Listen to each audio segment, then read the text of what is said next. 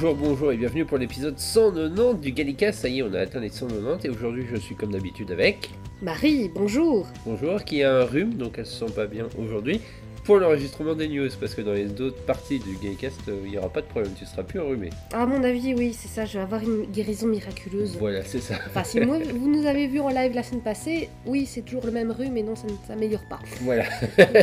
Euh, aujourd'hui on va parler des news, on va parler de The Christmas Invasion, l'invasion de Noël et le portrait de la semaine sera dédié à David Tennant. Mais d'abord les news. Alors, la grosse news. euh, Enfin, non, il y a plusieurs grosses news cette Oh, il y a semaine. de très grosses news Il y a même. plein de grosses news cette semaine. Mais on va parler rapidement des cartes magiques, au cas où vous n'auriez pas vu le live la semaine passée. Oui. Donc, on a, on a fait un, Live. un live euh, où on a déballé euh, les decks Magic euh, dédiés à Doctor Who et on a aussi vu la news passer de euh, des futures cartes spéciales Secret Lair. Alors qu'est-ce que Secret de l'air? Secret Lair, euh, ce sont des cartes exclusives au site internet de Magic the Gathering, donc elles ne sont pas vendues en boutique. Elles sont un peu polémiques pour ça d'ailleurs. Oui, voilà, c'est ça. Les revendeurs n'apprécient pas beaucoup le fait qu'ils aient créé cette euh, extension, mais c'est pas la première euh, extension à faire ça. hein. Et Euh, honnêtement, ces cartes c'est purement collection. Ah oui, c'est de la pure collection. Elles sont super belles, mais c'est de la pure collection. ouais. Elles sont jouables, mais c'est vraiment tu les achètes Voilà. pour les avoir sur. Et ils font ça pour euh, pas mal de. euh, Comment Même parfois des événements de, de, de la vraie vie, j'ai envie de dire. Il y avait une collection Pride, notamment. Oui. Bah, il y a une collection Evil Dead alors qu'ils n'ont pas sorti de vrai. deck Evil Dead. Quoi. Effectivement. Je la veux d'ailleurs. Mais elles sont chères, elles sont chères. Elles sont chères. En fait, en Mais général, ouais. Euh, il y, a, y, a y, a, y a deux packs. Il y a Time- euh, les Daleks Oui. et, Les anges pleureurs. et les Anges Pleureurs. Et il y a deux variantes à chaque voilà. fois. Donc en, en normal et en foil. euh, C'est ça. ouais. Mais euh, elles, sont, elles, sont, elles sont très très belles. J'aime beaucoup euh, celle de euh, comment Jodie en, en Mm. ange pleureur. Celle-là elle est super Elle est belle. super belle. Hum, autre news, euh, la fin de Doomsday. Alors je ne parle pas de l'épisode, mais je parle de ce spin-off multiplateforme que tout le monde a détesté avant même la première euh, publication. Voilà, que tu as vaguement suivi, mais sans savoir tout suivre en même temps. Euh, bah, le problème c'est que euh, j'ai pas les audios Big Finish, Ouais. j'ai pas les audios BBC, Ouais. j'ai le, la- le roman, Oui. mais j'ai pas les comics. J'ai Oui. été obligé de les lire en ligne. Et Mhm. encore, je- j'ai pas lu le deuxième parce que j'avoue qu'en fait, euh, les histoires sont vraiment très inégales. Mhm. C'est à, à chaque fois c'est le même concept. hein. De toute façon, une partie de l'histoire c'est une heure. Il paraît qu'en audio, elle est, Elle est pas géniale. Voilà. Et je pense que et je les ai pas encore écoutés parce que je les ai pas achetés Oui. et je les ai pas récupérés sur le satellite. Euh, je sais que le bouquin a priori est quand même pas mal. Et la dernière histoire, ça y est, c'est fini, Mhm. elle est publiée sur le site. Alors n'allez pas la voir, même pour survoler la page, parce qu'il y a un gros spoil Ah d'accord. en images. En tout cas, un gros spoil de, euh, de, de Doomsday. Voilà, Donc, euh, si vous n'avez pas lu le reste, euh, bon, c'est pas la Voilà, peine. c'est pas grave. Euh, donc je sais que Wanderer l'a lu en entier, enfin de la fin en Oui. entier. Et elle trouvait Euh, ça bien. Ouais, elle trouvait ça bien. Euh, je regrette honnêtement que une bonne partie de la communauté, surtout anglophone, ait sabré le truc avant même que ça ait commencé à être publié. Oui, parce que du coup, ça ne donne pas envie de faire des trucs un peu plus ambitieux avec Doctor Who. quoi. Ouais, c'est vraiment dommage. Ouais. C'est honnêtement, je, je- Surtout qu'apparemment, niveau qualitatif, ça reste... c'était mieux que Time of Victorious. bah, c'était moins bordélique, c'était plus C'est direct. ça, oui. La timeline, la timeline, elle était concrète quoi. Alors que Timeline Victorious, tu regardes, c'est un plan qui part dans tous les sens. Oui. c'est simple. Il y a énormément de trucs Timeline Victorious. Il y avait même trois mini-histoires qu'il fallait que tu achètes les, les figurines Eagle Moss. Quoi. Mhm. Bon, ils n'ont pas fait ça. Euh, le seul défaut, je dirais, de, ce- de Doomsday, c'était euh, bah, il y avait une partie de l'histoire qui était dédiée, enfin qui était uniquement présente dans le jeu euh, d'Alec, là, je sais plus quoi. Ah oui, oui, oui. Le jeu mobile euh, qui était pas terrible et que tu Ouais. pouvais pas finir sans payer, en fait, grosso modo. Ça, c'est chiant. les extensions, enfin ce- ces petits niveaux bonus, c'était extrêmement dur. Fallait D'accord. farmer à mort pour les finir. Euh, donc a priori c'est bien. Alors, nous avons la sortie du Who Magazine numéro 596 avec Bib the Meep en couverture. Et Ah, on va pouvoir le récupérer. Oui, on va bientôt pouvoir le On va récupérer, bientôt à. Paris. Euh, Tiens, c'est bizarre, j'ai l'impression d'avoir déjà fait cette news, mais enfin bon, c'est sans Non, non, une erreur de fait. ma part. On l'a pas fait. Euh, ensuite, Euh, Il y a pas mal de choses dans le. Ah ouais. ah, tu veux que je détaille un peu plus ce Who Bon, il y, a- Magazine il y a plus d'infos sur les épisodes de, de cette année en fait. Voilà, c'est ça, notamment une interview de. euh, comment elle s'appelle euh, Mireille Margols. qui fait la voix de Biff the Meep. Et le prochain Doctor Magazine, donc le 500. le 596, euh, non, Non, 597, ce 597. sera celui qui contiendra vraiment des informations sur les, sur les spéciaux. Donc attention, spoiler. Et ce sera aussi la fin du comics euh, qui est censé être la première aventure du 14e Docteur.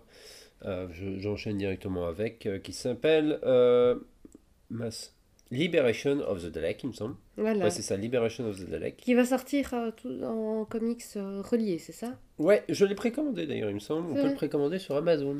Et pourquoi t'as fait ça? On va les avoir dans le ton magazine. Euh, ah, je sais plus si je Non, c'est pas ça que j'ai précommandé, je dis une bêtise. Ok. Euh, il est disponible sur Amazon.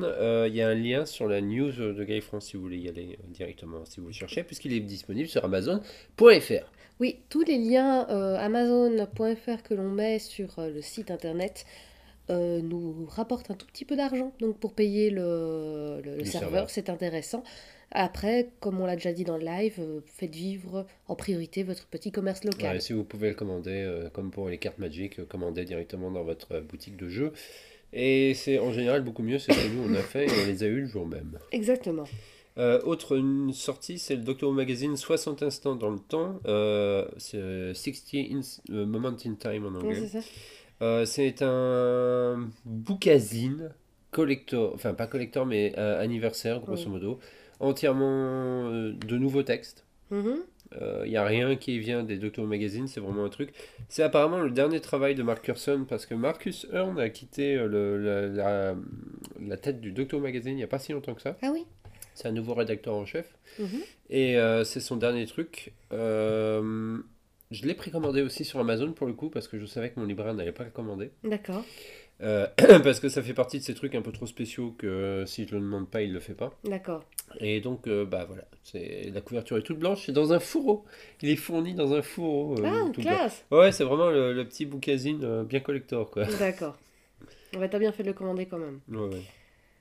Alors, ben, là on a fait, on a terminé les petites news. Les Maintenant, petites on va news. parler des grosses news. La grosse news. Alors, ce Gaycast, heureusement, est plus ou moins, sera plus ou moins un jour quand il va sortir lundi. À moins qu'il y ait un grand euh, retournement, Retournement de situation demain, ouais. Demain, vous le savez pas. Et c'est d'ailleurs, tiens, je vais préciser, euh, les Et on- news on a- maintenant. Oui, dis-moi. Les news Galifrance maintenant vont être faits en live Oui. prochainement. Mhm.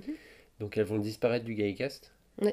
Euh, ce sera fait sur YouTube en live à peu près toutes les deux semaines en alternance avec le Gaycast en fait. Donc la semaine où le Gaycast sort, le dimanche de cette semaine-là, en général c'est là où il y a le live Voilà. et comme ça ça alterne. On va, on va voir si, euh, comment, si on arrive à, à tenir. oui. Bah je pense qu'on pourrait tenir, c'est pas encore ça le problème, c'est juste euh, on ne sait pas encore quand on va commencer exactement. Oui. Parce que là, on a plusieurs dimanches qui sont pris, et ce sera le dimanche Oui. soir à 20h. Donc vous verrez votre notification popper sur la chaîne YouTube de Gay France. Si c'est pas le cas, allez à vous abonner, comme ça vous l'aurez. oui. Alors, là, les deux grosses news qu'il y a eu, c'est d'abord l'arrivée de plus de 800 épisodes sur le BBC iPlayer. Donc ça comprend la série moderne, classique. probablement la série classique, euh, la, comment, Torchwood, enfin tous les spin-offs, euh, Et les Doctor Who les Confidential. Confidential, euh, voilà, donc ça c'est déjà pas mal. Ouais.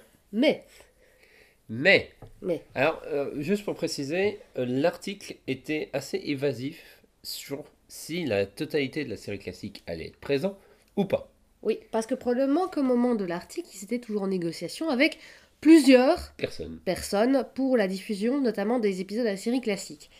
Euh, par contre, un truc qu'on a oublié de préciser, qui est précisé dans notre article, c'est que comment tous ces épisodes ont des sous-titres Oui. Évidemment, Oui. mais aussi euh, une euh, comment Audio description et langage des signes. Exactement, voilà, c'est le mot que je cherchais. Il y a le deux descriptions aussi? Ouais, les trois. Ah, les trois, ouais, c'est classe. Les trois. Tu- Euh, Tu, peux pas ne pas voir Doctor Who. Voilà, c'est ça. Donc, Il faut être sourd, qui- aveugle.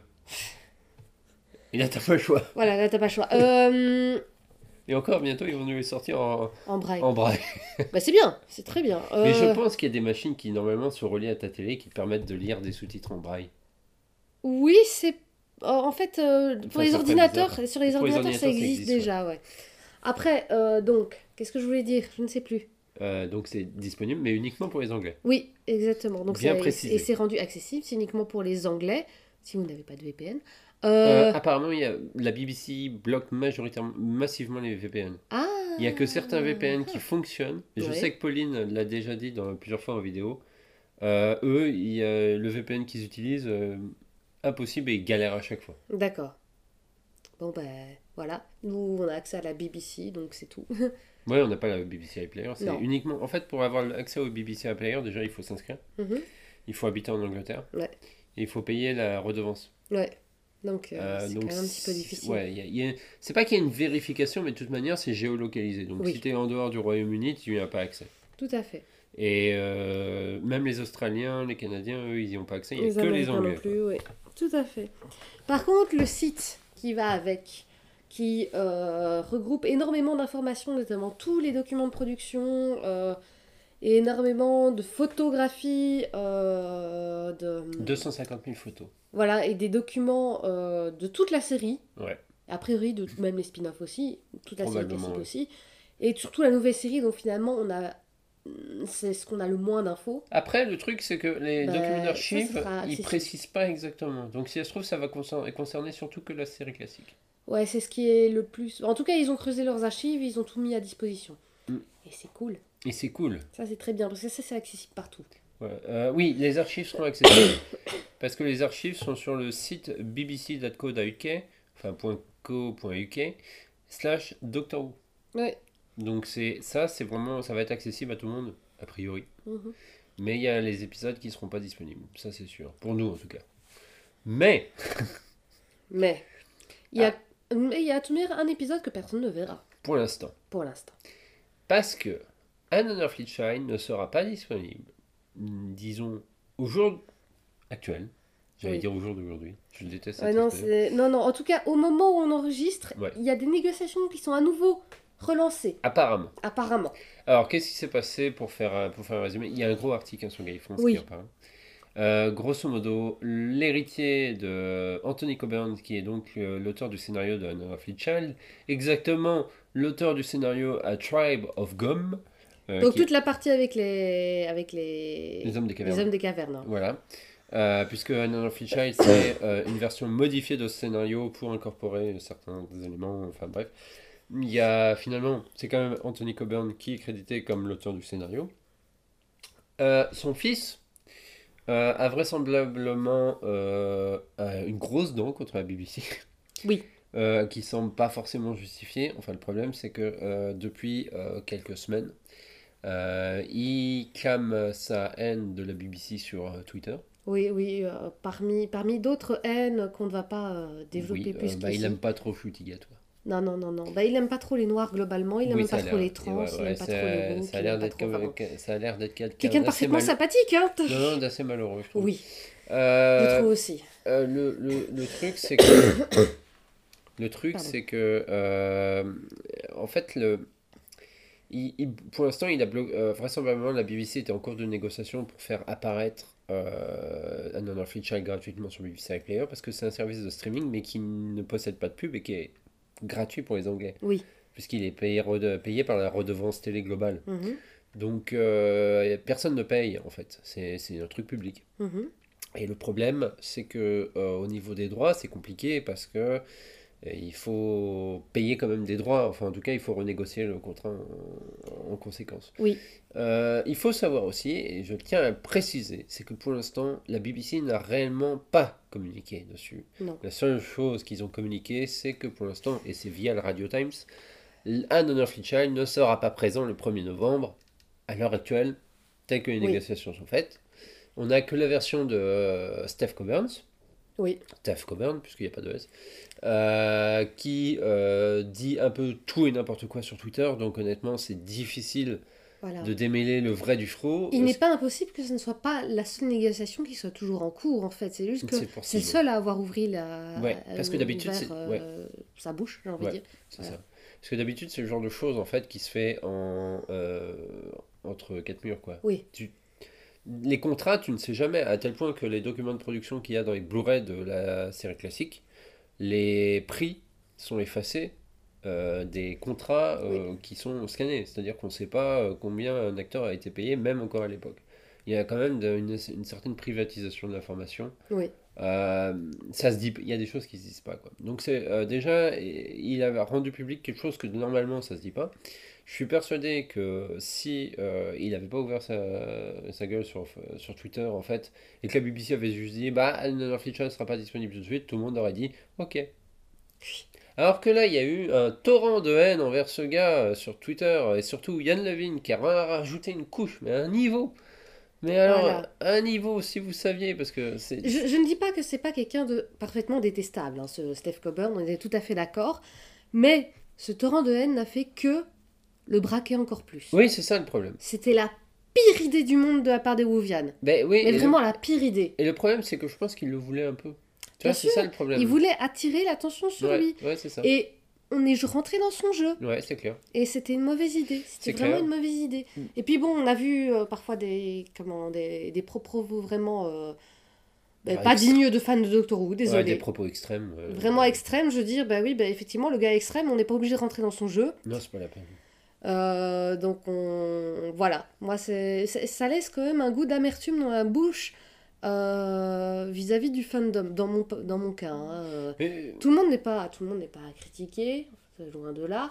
Ce gars-là est très loin d'être un ange, ah là, loin de là. mais il y a... Il y a un déferlement de haine voilà, qui sert à rien de plus. qui sert à rien, voilà. Et euh, actuellement, euh, parce qu'on on peut, j'avoue que de temps en temps je regarde, mais de temps- souvent j'évite de regarder parce que j'avoue que ça m'énerve.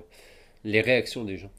Euh, parce que ça, ça sert à rien de rajouter une couche, c'est pas lui qui compte. Non, moi j'ai quitté Twitter il y a quelques semaines et je m'en porte Ouais, c'est bien. pas plus mal. Il faudrait que j'arrête TikTok aussi, mais le problème c'est que je l'utilise pour le boulot. Ouais, t'es- c'est ton boulot ouais, en partie. En partie. Euh, mais euh, tout ça pour dire, c'est que Yann Levine, en fait, a vraiment été jusqu'à essayer de rameuter des gens pour trouver la sœur de Steph Coburn, pour essayer de faire pression, soi-disant, sur le contrat, pour essayer de... Alors qu'il y a un gros problème dans la famille a priori. Non, mais c'est même pas ça, c'est que de toute manière, c'est en dehors... C'est comme... En fait, c'est plein de gens qui essayent de...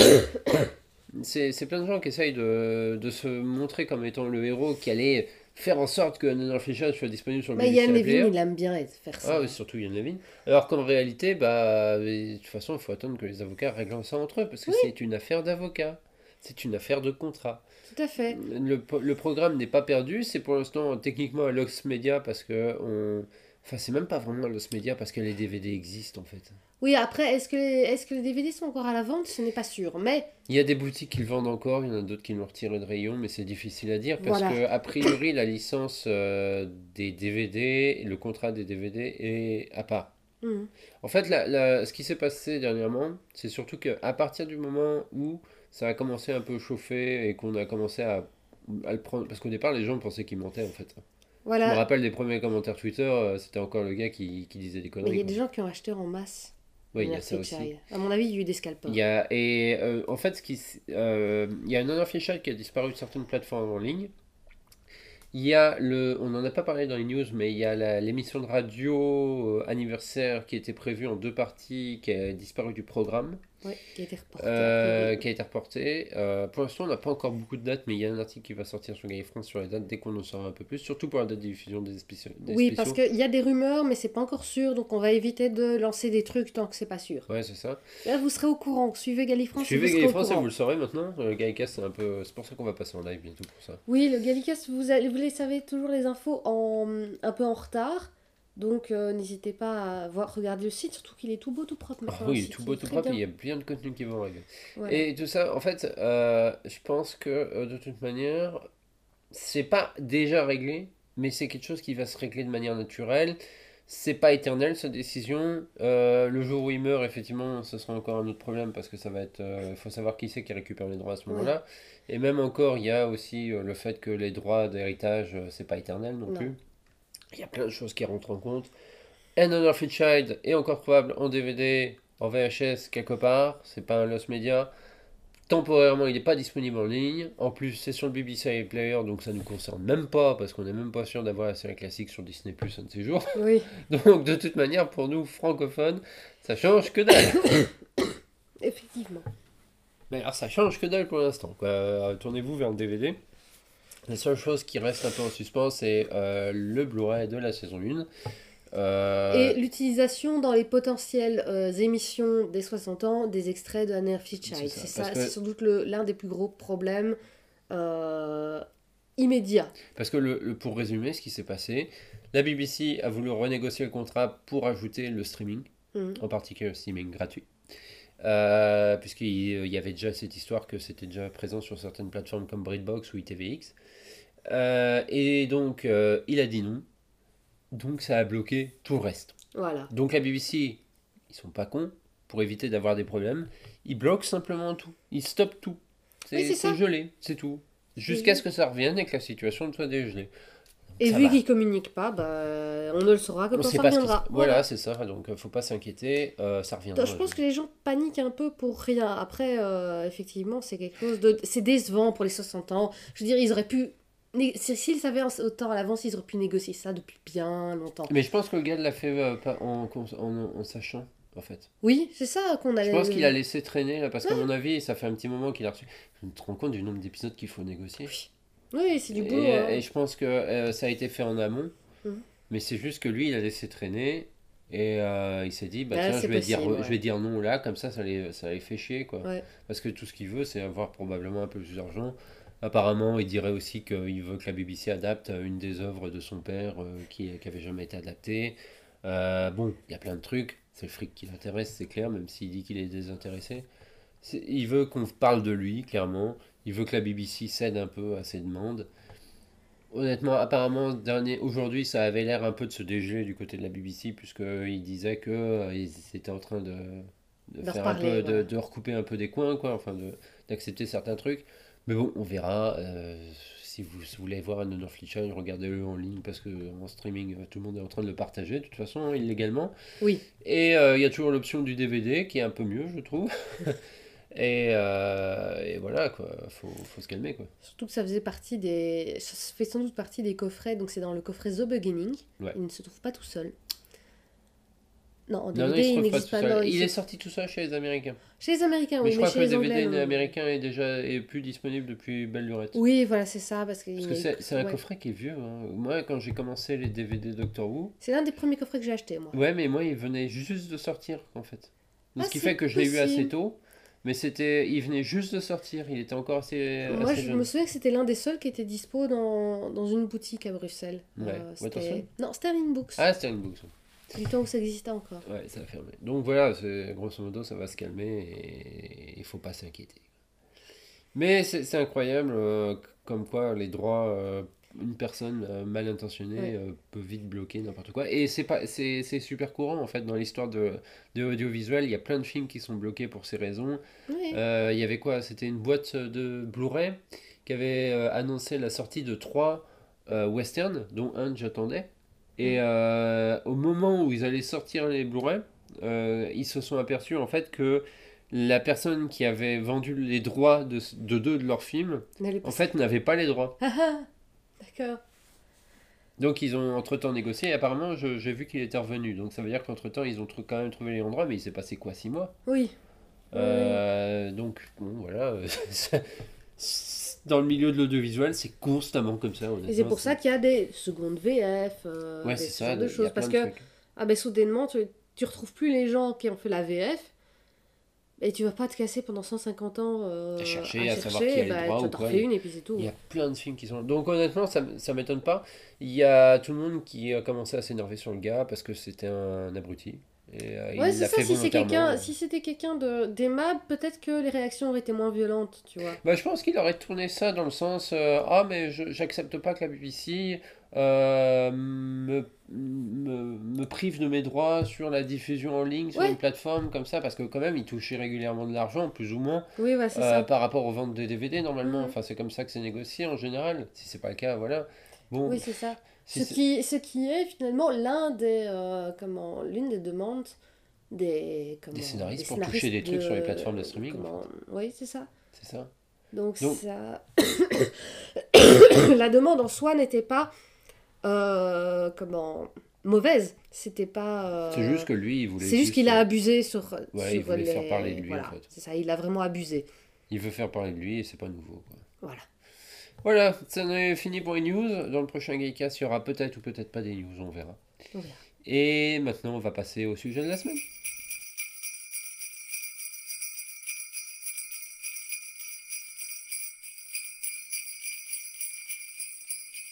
Alors c'est sous ces grelots, ces bruits de Noël que nous commençons le sujet de la semaine sur un épisode de Noël. L'invasion de Noël. Ah oui, mais on n'a pas oublié quelque chose? Ah oui, c'est vrai qu'il y a techniquement un petit épisode qui s'est glissé entre la fin de la saison 1 et le début de la saison 2, et surtout l'épisode de Noël. Oui, et je n'avais absolument aucun souvenir de cet épisode avant de le revoir. Tu ne l'avais jamais vu. même Euh, si je c'était- sais pas, honnêtement, je suis pas sûre. Alors, c'est-à-dire que le 18 novembre 2005, il y a le Children in Need. Mhm. Désolé si j'ai le débouché, je, je suis enrhumé en ce moment. Euh, et pour l'occasion, la BBC euh, demande à la production de produire un mini-zone Mhm. euh, sur le thème de Doctor Who, bien sûr. Donc, euh, bah, il faut un truc réduit qui se passe, en très- enfin, qui se passe avec une équipe très réduite, que deux acteurs dans un décor neutre parce qu'il n'y a pas de budget. Donc, nous avons Rose et le Docteur juste après la scène de régénération. C'est la suite directe de la fin de la saison 1. Et c'est la preview de la saison. Et c'est la 2. preview de la saison 2. C'est la première fois que les gens ont pu voir le dixième Docteur jouer, Et interagir avec Rose. interagir avec Rose. Je trouve que c'est un épisode qui est de, euh, ironiquement est super crucial, je trouve, oui. par rapport à l'épisode de Noël. Vous pouvez voir l'épisode de Noël et la fin de la saison 1 sans regarder cet épisode objectivement.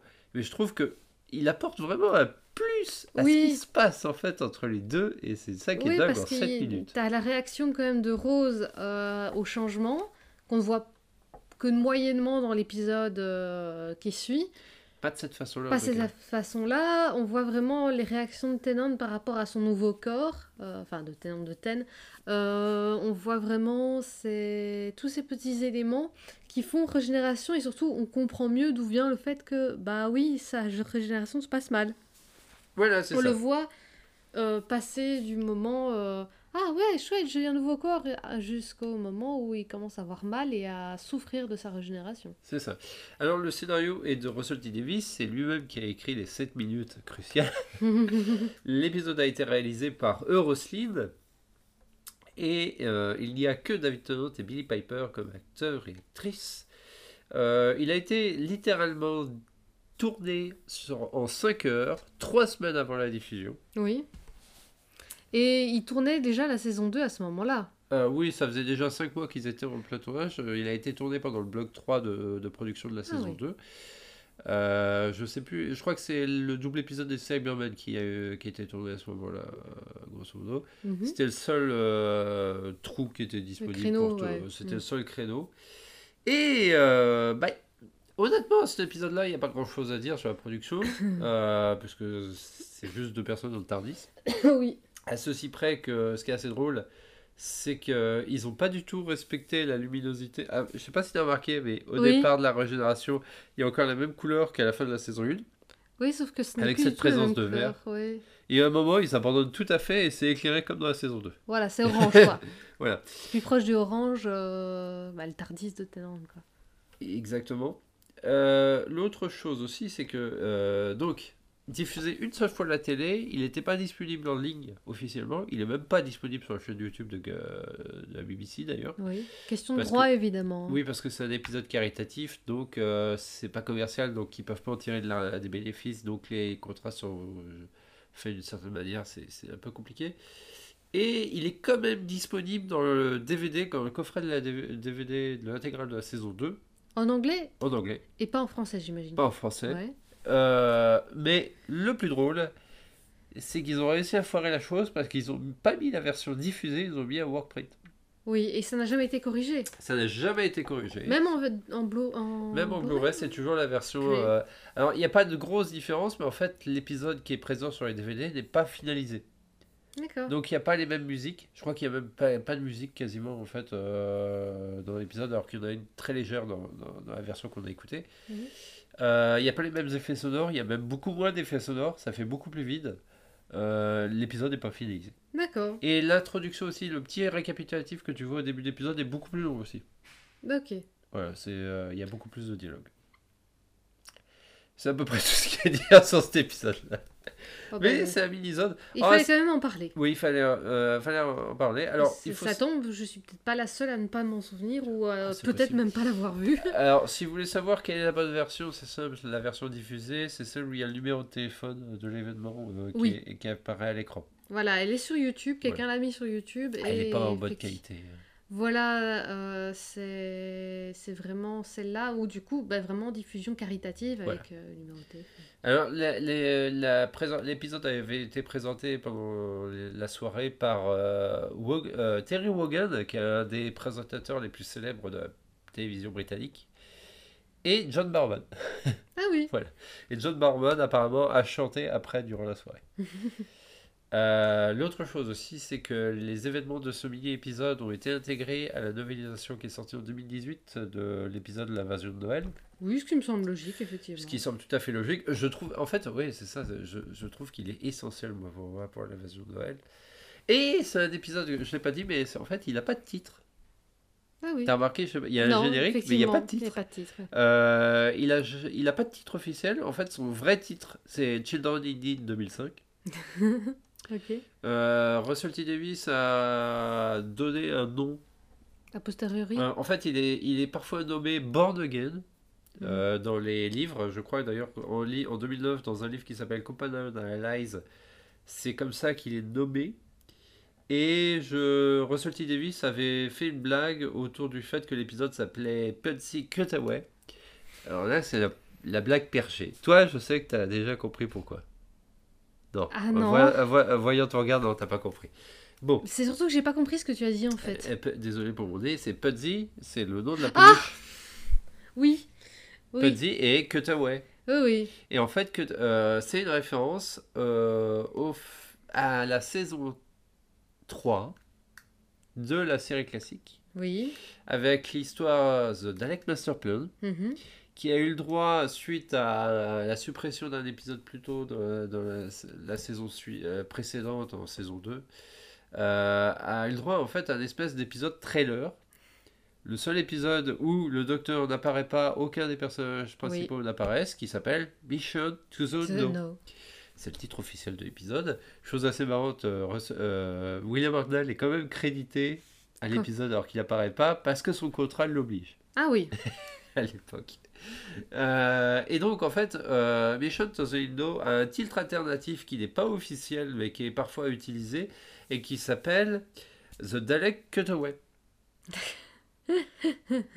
donc, Pugsy Cutaway, Ouais, The oui, Dalek Cutaway, c'est une référence à ça. Ça, c'est la référence de fan très, très poussée. Voilà. J'avais Pudsey, mais j'avais pas les Dalek Cutaway. Un jour, j'aimerais bien, parce que ils ont sorti plusieurs ours euh, euh, habillés comme le docteur, et j'avoue qu'à chaque fois, je me dis, faudrait qu'on en commande un, mais je crois que c'est difficile. En fait. Ben en fait, je crois qu'ils se livrent pas en dehors d'Angleterre. Ouais, c'est ça. Donc, faudrait Et qu'on le fasse livrer chez quelqu'un, tout ça. Et voilà. on pourrait. Je- la prochaine fois qu'ils le font, on le fait. Hmm. J'espère que cette année, où je suis dans lignes, il y aura une version de tenante. euh, Ah, ça serait chouette. ou de, de shooting à toi. Ou de shooting à toi. Shooting à toi. Bref, euh, maintenant, on va passer à l'épisode euh, L'invasion de Noël, qui, lui, pour le coup, a été diffusé proche de Noël. Mhm. Comme ma feuille, je voudrais bien chercher. Euh, parce que j'ai pas les dates exactes en tête euh, par cœur. Donc il a été diffusé le 25 décembre 2005 sur BBC One et le 25 décembre 2006 sur France 4. Ah, c'est bon, bon timing, bon timing. Bon timing. Euh, c'est le premier épisode euh, de Noël de la nouvelle série. Euh, ce n'est pas exactement le premier épisode de la série complète à être Oui. pour Noël, mais c'est le premier à être vraiment fait exclusivement dans le, dans le thème de Noël. Oui. Parce que dans la série classique, on va reparler de The Dark Master Plan. Ben on a, on a Fist of Steven. Voilà, l'épisode 7 de The Dark Master Plan. Euh, qui lui, en fait, euh, a eu la malchance de tomber sur la période de Noël. Ouais. Donc les scénaristes ont fait en sorte d'avoir cet épisode-là qui puisse être supprimé de The Dark Master Plan sans que ça ne perturbe l'histoire. Oui. Donc c'est littéralement une blague. Voilà, c'est un arrêt dans le, une pause dans- dans le scénario. C'est une pause dans le scénario. Et euh, tout ce qui s'y passe n'est pas essentiel à la compréhension de The Dark Master Plan. Oui, et même le docteur brise le quatrième mur en nous souhaitant joyeux Noël. Exactement. Et surtout, euh, il est tellement peu essentiel qu'à l'époque, quand la BBC a commercialisé à l'étranger, pour la, la diffusion à l'étranger, cette histoire The Like Master Plan, l'épisode 7 n'y figurait pas. Oui, Il n'a jamais été sauvegardé sur pellicule, donc c'est sûr que celui-là, on le verra jamais. voilà. Même si tous les autres sont récupérés, Fist of Season ne sera jamais retrouvé. C'est impossible puisqu'il n'a jamais été sauvegardé. Et le pire de tout ça, c'est que The Night Master Plan arrivé en Australie n'a même pas été acheté par l'Australie. Il n'a jamais été diffusé dans aucun autre pays d'ailleurs. Ah, Voilà. on va- Trop long à mon avis. Euh, non, trop violent et trop dur à censurer. en fait. Ah oui, d'accord. Et euh, il y avait une histoire que si l'Australie n'achetait pas en fait les, les- les épisodes, la BBC ne lançait pas la vente à d'autres pays parce qu'ils les vendaient pas au même prix et que c'était Oui. l'Australie qui finançait en fait Mm. globalement la production et les copies. Euh, donc, tu peux nous faire un résumé? Oui, alors... euh, ah, ah, excusez-moi, je crois que j'ai- une erreur. Je, je ne me souviens plus du tout de l'histoire parce que figure-toi que je ne l'ai pas vu sur le DVD français. Donc cette histoire ne doit pas exister. Effectivement, c'est maintenant que tu le dis. Bon, on va passer à l'épisode de la saison 2 alors. non, c'est une blague. Oui. Euh, Maudit France 4 euh, qui à, à l'époque alors c'est ce que je veux dire c'est véridique parce que c'est Alain Carazé qui l'a dit sur le forum de Bizontos à l'époque à cette époque-là Gali France n'existait pas encore Euh, et j'étais sur le forum de Bizontos en fait ce qui est, ce qui est arrivé c'est qu'apparemment France 4 a acheté les droits de diffusion de l'épisode mais n'a pas euh, acheté les droits de commercialisation de l'épisode Mhm. pourquoi? Parce qu'apparemment, à l'époque, quand la, la BBC proposait une saison et les épisodes spéciaux, non seulement les épisodes spéciaux devaient être achetés à part, mais au même prix qu'une saison entière, Ouch Oui. pour la commercialisation. Mhm. Euh, je pense que c'est pour ça que les épisodes spéciaux sont de base compliqués euh, à avoir en France. Toujours maintenant, d'ailleurs. Et même toujours maintenant. C'est que la BBC les vend quasiment au même prix qu'une saison complète. Ouais. Et à l'époque, c'est Anna Carazé qui l'a dit. Euh, et je pense que la publication est même encore trouvable sur Bizonto si on cherche bien. Euh, c'est vraiment pour faire des économies qui n'ont pas acheté les droits de diffusion. Parce Ouais. que c'était trop cher par rapport à la popularité de la série à l'époque. Oui. Et surtout, je pense que les personnes qui étaient chargées de l'achat à ce moment-là ne regardaient pas forcément la série, ne savaient pas forcément ce que c'était Oui. Doctor Who. Et les épisodes de Noël sont souvent commercialisés, en tout cas en Angleterre, comme étant des, des pastilles à part, Oui, des bonus, quoi. des bonus, non essentiels à une saison. Alors Oh que là, oui. L'épisode est essentiel à la saison. Oui. C'est ça qui est, c'est ça qui est gaspillé. Donc voilà pourquoi euh, on n'a toujours pas cet épisode-là. Mhm. Et depuis, en fait, euh, l'erreur n'a jamais été corrigée, probablement parce que ça coûterait tout aussi cher d'acheter l'épisode et que l'éditeur n'a pas forcément les moyens et les finances, en fait, Voilà. d'acheter l'épisode. Mais euh, fais-le quand même le résumé. Ah oui, attends, je me rappelle, il faut que je me rappelle. Ça y est, je l'ai. Ah Rose et le docteur atterrissent à Londres, mais avec quelques difficultés. Euh, Tardis se crache un peu sur les murs et euh, Mickey et Jackie, attirés par le bruit, viennent récupérer Rose euh, à la porte du Tardis. Mais soudainement, un inconnu en sort. Qui est-ce? Bah, C'est le docteur, qui a effectivement changé de visage entre les deux saisons. Il est interprété maintenant par David Tennant, qui est plutôt mal en point en fait. Il se sent vraiment pas bien et il finit par être transporté dans l'appartement euh, de Jackie, Oui. donc de la mère de Rose, où il euh, où on le change apparemment. Qui est-ce qui l'a changé? Maintenant que j'y pense Bah, Rose, Rose. elle l'a foutu à poil. Ah, je suis sûre que c'est Jackie qui l'a fait. non, C'est parce vrai? qu'elle sait pas, elle pose la question est-ce qu'il a tout en double? Ah oui, c'est vrai. C'est vrai. Euh, Bref, l'état de santé du docteur est assez préoccupant. Il y a même un moment donné où euh, on vérifie si ses deux cœurs battent bien. Bref. Pendant ce temps-là, euh, pendant que le docteur se repose et se remet de sa régénération euh, sous l'œil attentif de Jackie, Rose et Mickey se promènent en ville pour trouver des cadeaux de Noël. Voilà, puisque c'est Noël et ils se font attaquer par des Pères Noël. Euh, ils reviennent à l'appartement et ils se font attaquer par un sapin de Noël. Euh, C'est le préféré. honnêtement. Ah oui, oui, excellente scène. Et, et ma phrase préférée de, de Jackie euh, Comment est-ce qu'elle dit dit déjà Euh, je J'arrive pas à croire que je vais me faire tuer par un sapin de Noël.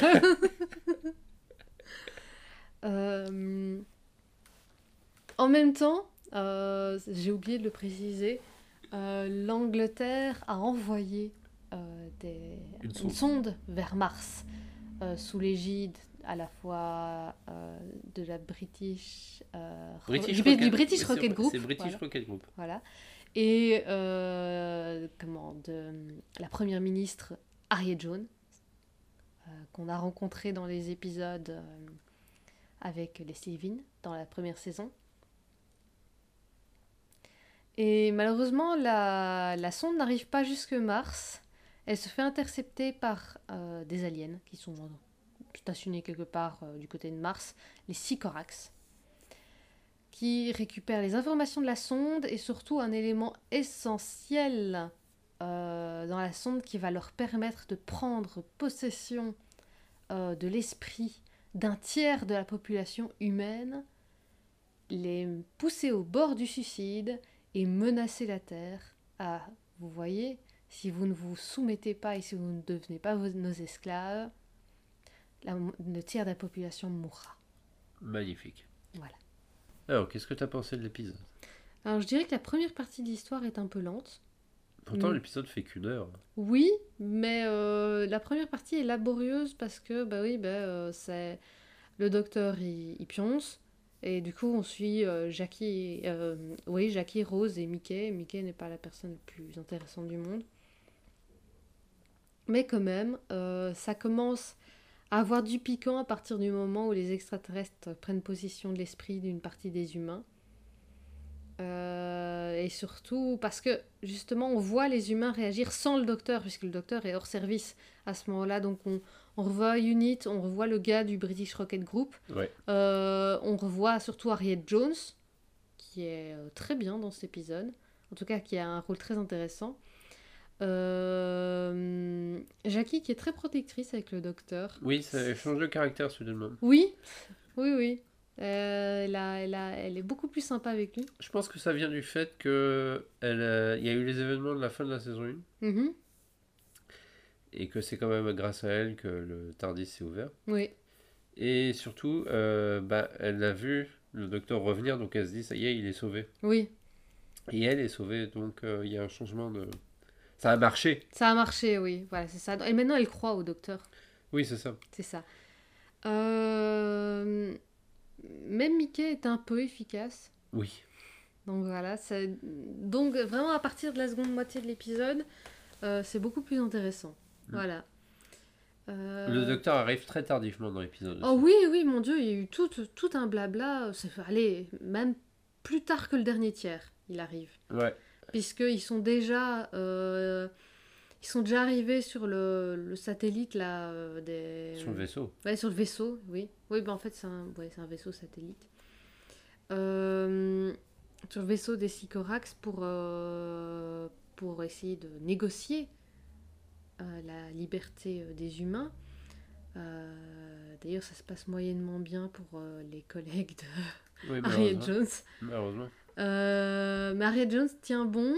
Rose tient bon. Rose, Rose s'y croit. euh, elle, elle, elle sort des. Elle essaye des trucs. Elle essaye des trucs. Elle essaye des trucs. Et finalement, c'est pas justement en, en entendant son appel à l'aide que le docteur se réveille, je ne sais plus. Non, mais c'est pendant qu'elle est en train de, Oui. de se faire euh, sermonner par en fait le Sycorax. Oui. en genre, euh, non mais tu te fous de ma gueule. Oui. Euh, et soudainement, elle- il, il se met à parler anglais et puis elle lui dit Mais Tu parles anglais. Mais non, je ne parlerai pas anglais, voyons, je vais pas m'avi- m'avilir à parler anglais, tout ça, mais Ce c'est qui, ce qui sous-entend que le docteur est en symbiose avec le TARDIS et que le TARDIS ne fonctionne pas si le docteur ne fonctionne pas. C'est ce qui est sous-entendu, ouais. C'est ce qui est sous-entendu à partir de cet épisode-là. Et c'est même ce qu'on pourrait sous enfin, comprendre avec la période RTD. Pas forcément avec la période Moffat. Oui. Mais avec la période période RTD, il y a une RTD, sorte oui, il y a de- une certaine symbiose entre le Docteur et le TARDIS euh, Mhm. qui est présente. Et ce qui fait que si le TARDIS ne fonctionne pas, parce que plus tard dans la saison 2, on le reverra, mais par exemple dans le double épisode avec les Cybermen, Mhm. ils sont dans une dimension parallèle, le TARDIS fonctionne plus. Il n'y a plus qu'une seule petite cellule qui a de l'énergie, donc il trouve, et il, inf- il influe euh, de sa propre vie pour faire vivre la cellule en fait. Oui. Euh, donc il y a quand même une réelle symbiose entre le Docteur et le TARDIS, globalement. Mhm. Et bien sûr, euh, mais dans la série classique, c'était pas comme ça, tu vois. C'était pas Non, non, le euh, TARDIS c'est une machine, Ouais. une machine très intelligente et, euh, pensante presque, et mais euh, un peu vivante peu aussi, vivante. mais mais pas comme ça. pas aussi symbiotique, non. Ouais. non. Euh, Il y a pas mal de choses à dire sur cet épisode, honnêtement. Donc, ce Gaïkas risque d'être un peu long. Euh, surtout que vous allez peut-être avoir un cours d'histoire en plein milieu de ce Gaïkas. Vous allez comprendre pourquoi. Euh, c'est le premier épisode de Noël euh, pour la série euh, que je disais, donc pour la série nouvelle, pour la série moderne. C'est une demande de la, pro- de la BBC que Russell T. Davis était très content d'accepter. Hein. bien que ça nécessitait donc de produire un épisode en plus de ce qui était déjà disponible. Il faut savoir que si la saison 1 avait été très ric-rac au niveau de la production, euh, ça avait mis pas mal de pression, la saison 2 a d'une certaine manière pas fait mieux. Ils étaient mieux organisés, mais ils ont fait le double du travail. Oui. Parce que, ah tiens, on l'a pas regardé, mais c'est vrai, euh, il y a les tardisodes. Ah bah non, il n'y a pas de Ah, tardisode pour l'épisode de Euh, Noël. Oui. Ce sera pour la saison 1, on regardera le petit tardisode avant le... Ah bah oui, on en parlera à ce Voilà, moment-là. on en parlera à ce moment-là. Donc c'était euh, littéralement des épisodes de 2-3 minutes qui étaient téléchargeables sur téléphone à l'époque euh, en appelant un numéro. Waouh Ouais, c'est à l'époque des vieux GSM, hein. donc il y avait Ah, déjà un les vidéos. clapet? Ouais, c'est- tu vois, c'est Ah avant, oui, ah, avant le smartphone. Ah oui, je me souviens, j'ai eu un, un, un- un- Sony Ericsson Walkman où on pouvait lire des vidéos dessus. Ouais, ouais. C'est, c'est avant le smartphone, donc c'est avant l'iPhone. Ouais. Et euh, c'est la période où on pouvait déjà lire des vidéos sur les téléphones. Donc c'est pour ça qu'on les a pas en haute qualité, c'est parce qu'on a que ces versions-là.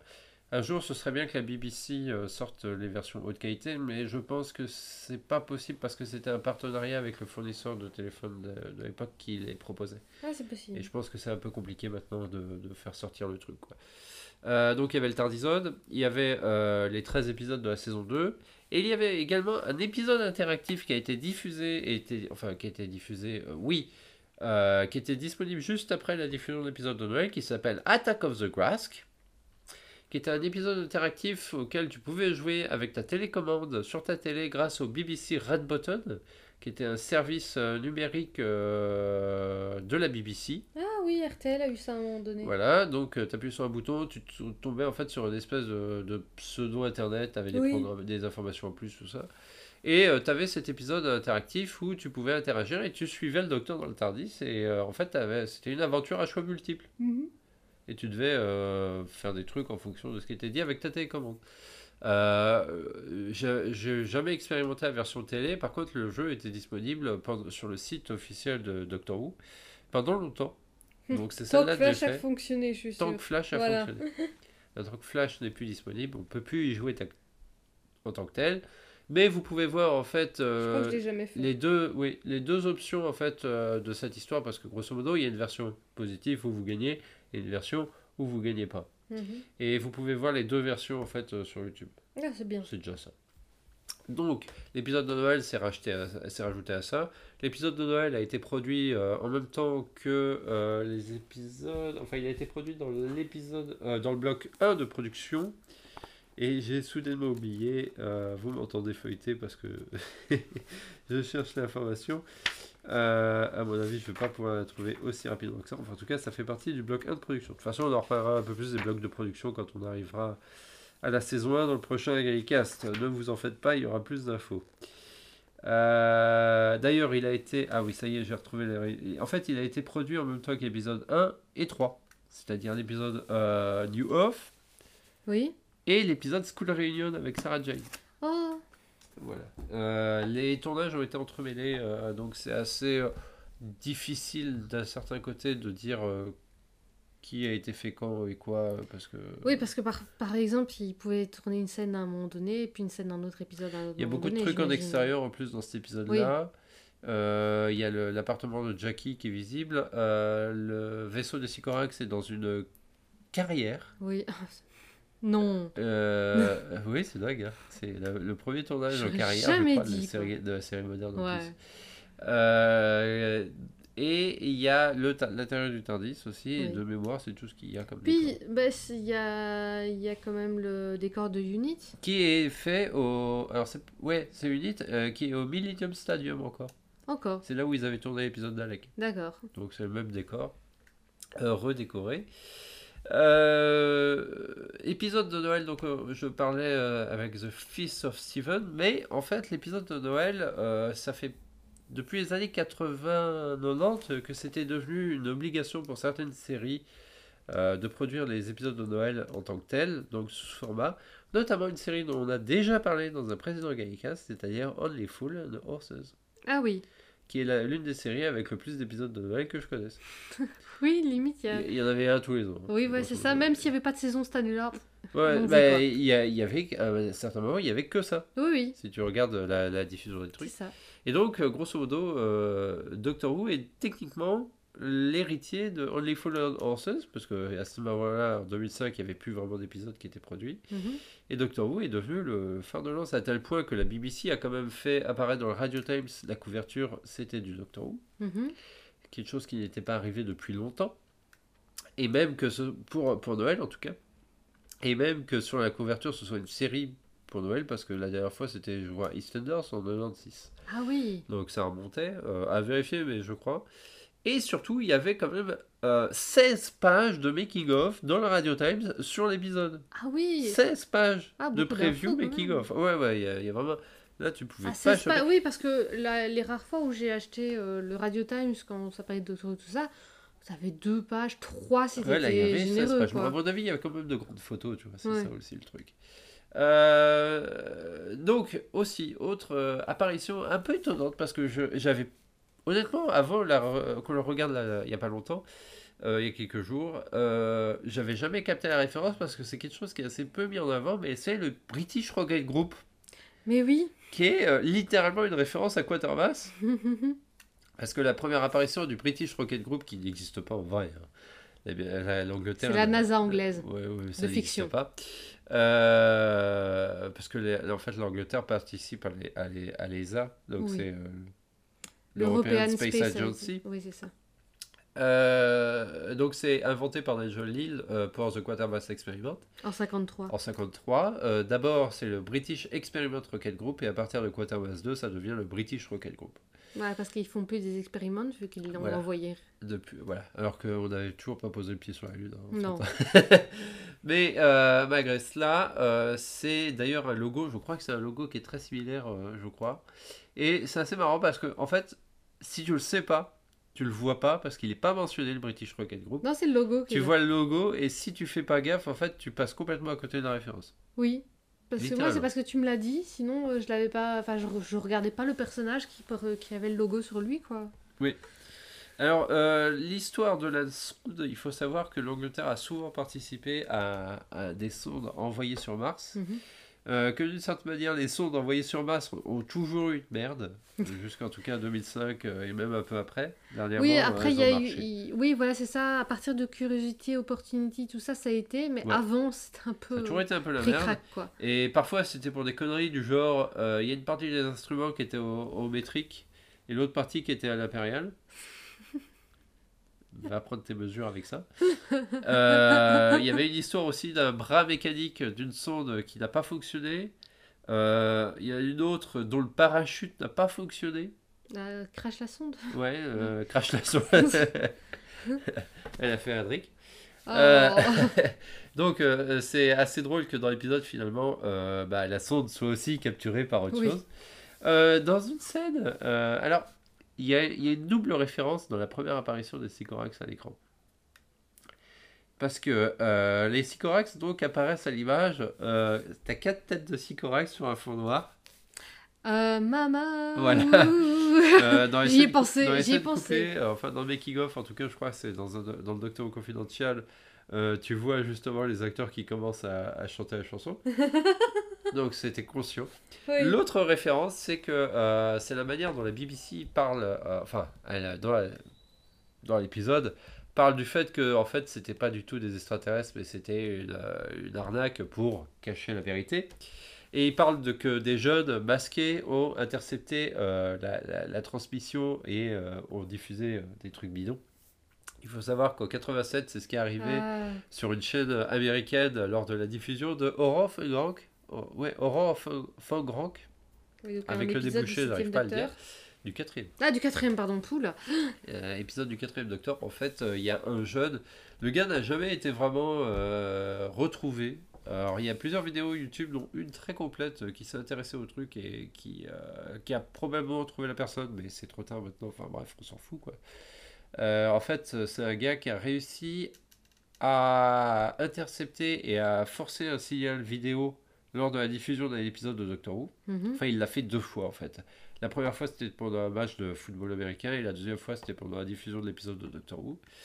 Euh, et en fait, euh, le gars il avait un masque de. Max, Headroom. Ma- Max Headroom, merci. Tiens. Euh, et il faisait des conneries à l'image que je vais pas répéter. Et il l'a fait à deux reprises et on n'a jamais trouvé. Et en fait, la raison pour laquelle il a réussi à faire ça, c'est tout simplement que il y avait, euh, à la télévision à l'époque, euh, il y avait un système de, de diffusion d'urgence Mhm.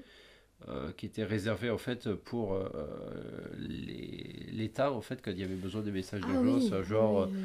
euh, tornade, ce genre de trucs.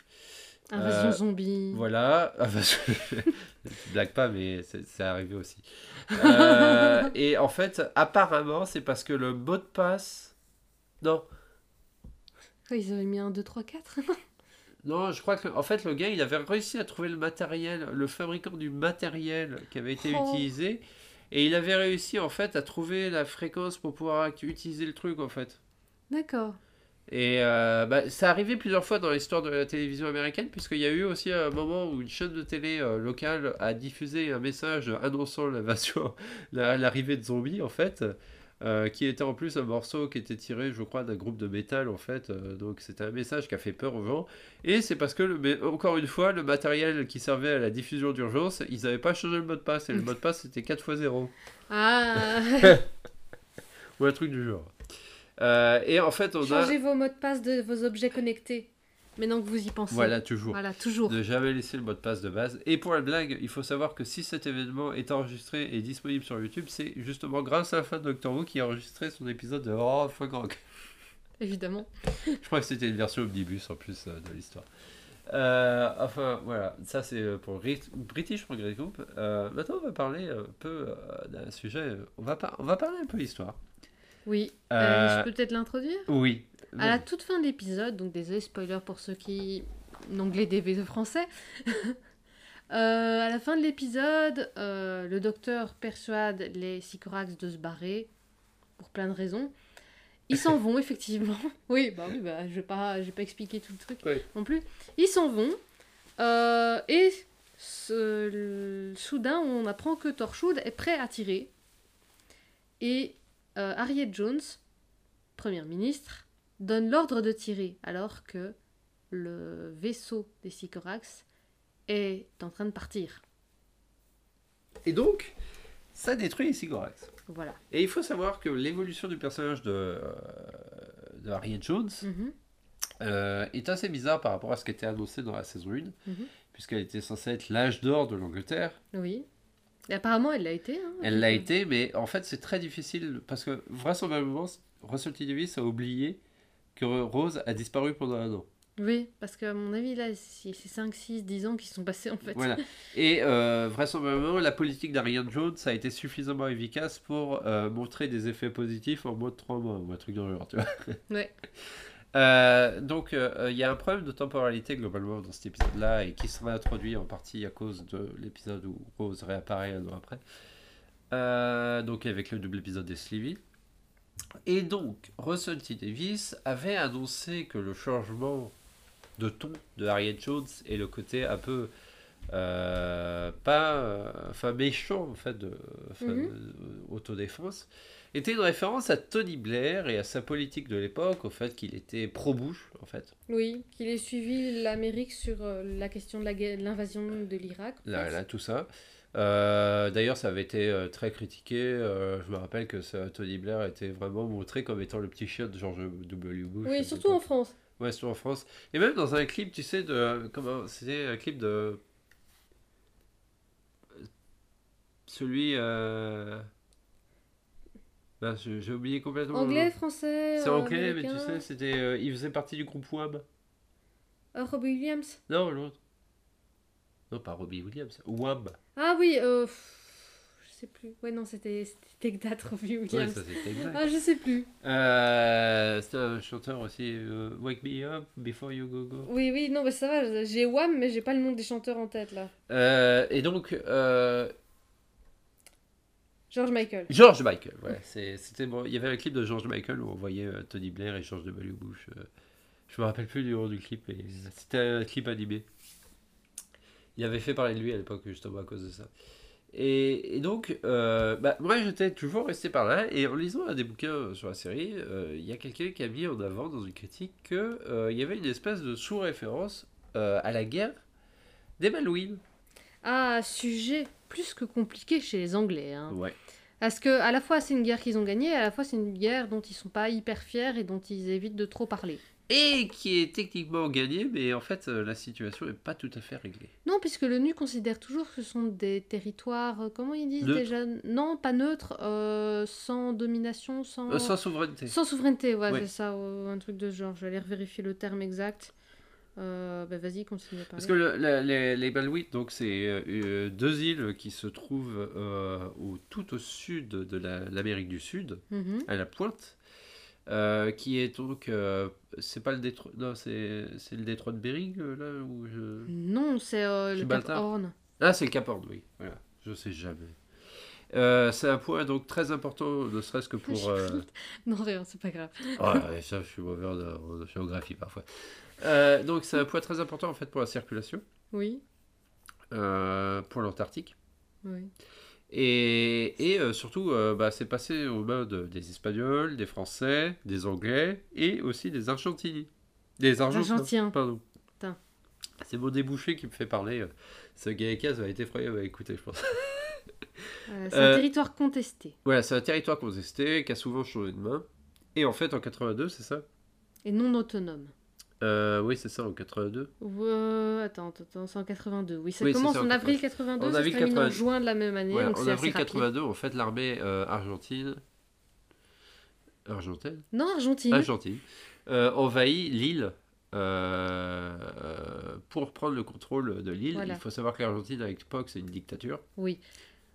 Et d'un autre côté, c'était une île qui, avant d'être envahie par les, comment, les Anglais, était argentine. Oui, voilà. Donc en fait, c'est vraiment le move d'une dictature qui veut asseoir son pouvoir en disant ah ben je récupère ce qui m'appartient. Hmm, Ça me rappelle une histoire qu'on a eue très récemment. Oui, c'est ça. Mais euh, le problème, c'est que en fait, euh, c'est vraiment très délicat parce que euh, dans le sens où actuellement, avec l'histoire de ce qui se passe en Ukraine, Mhm. euh, les Ukrainiens sont pas d'accord. Oui, On le comprend. oui, Sauf que quand tu vas à, au Malouine, oui.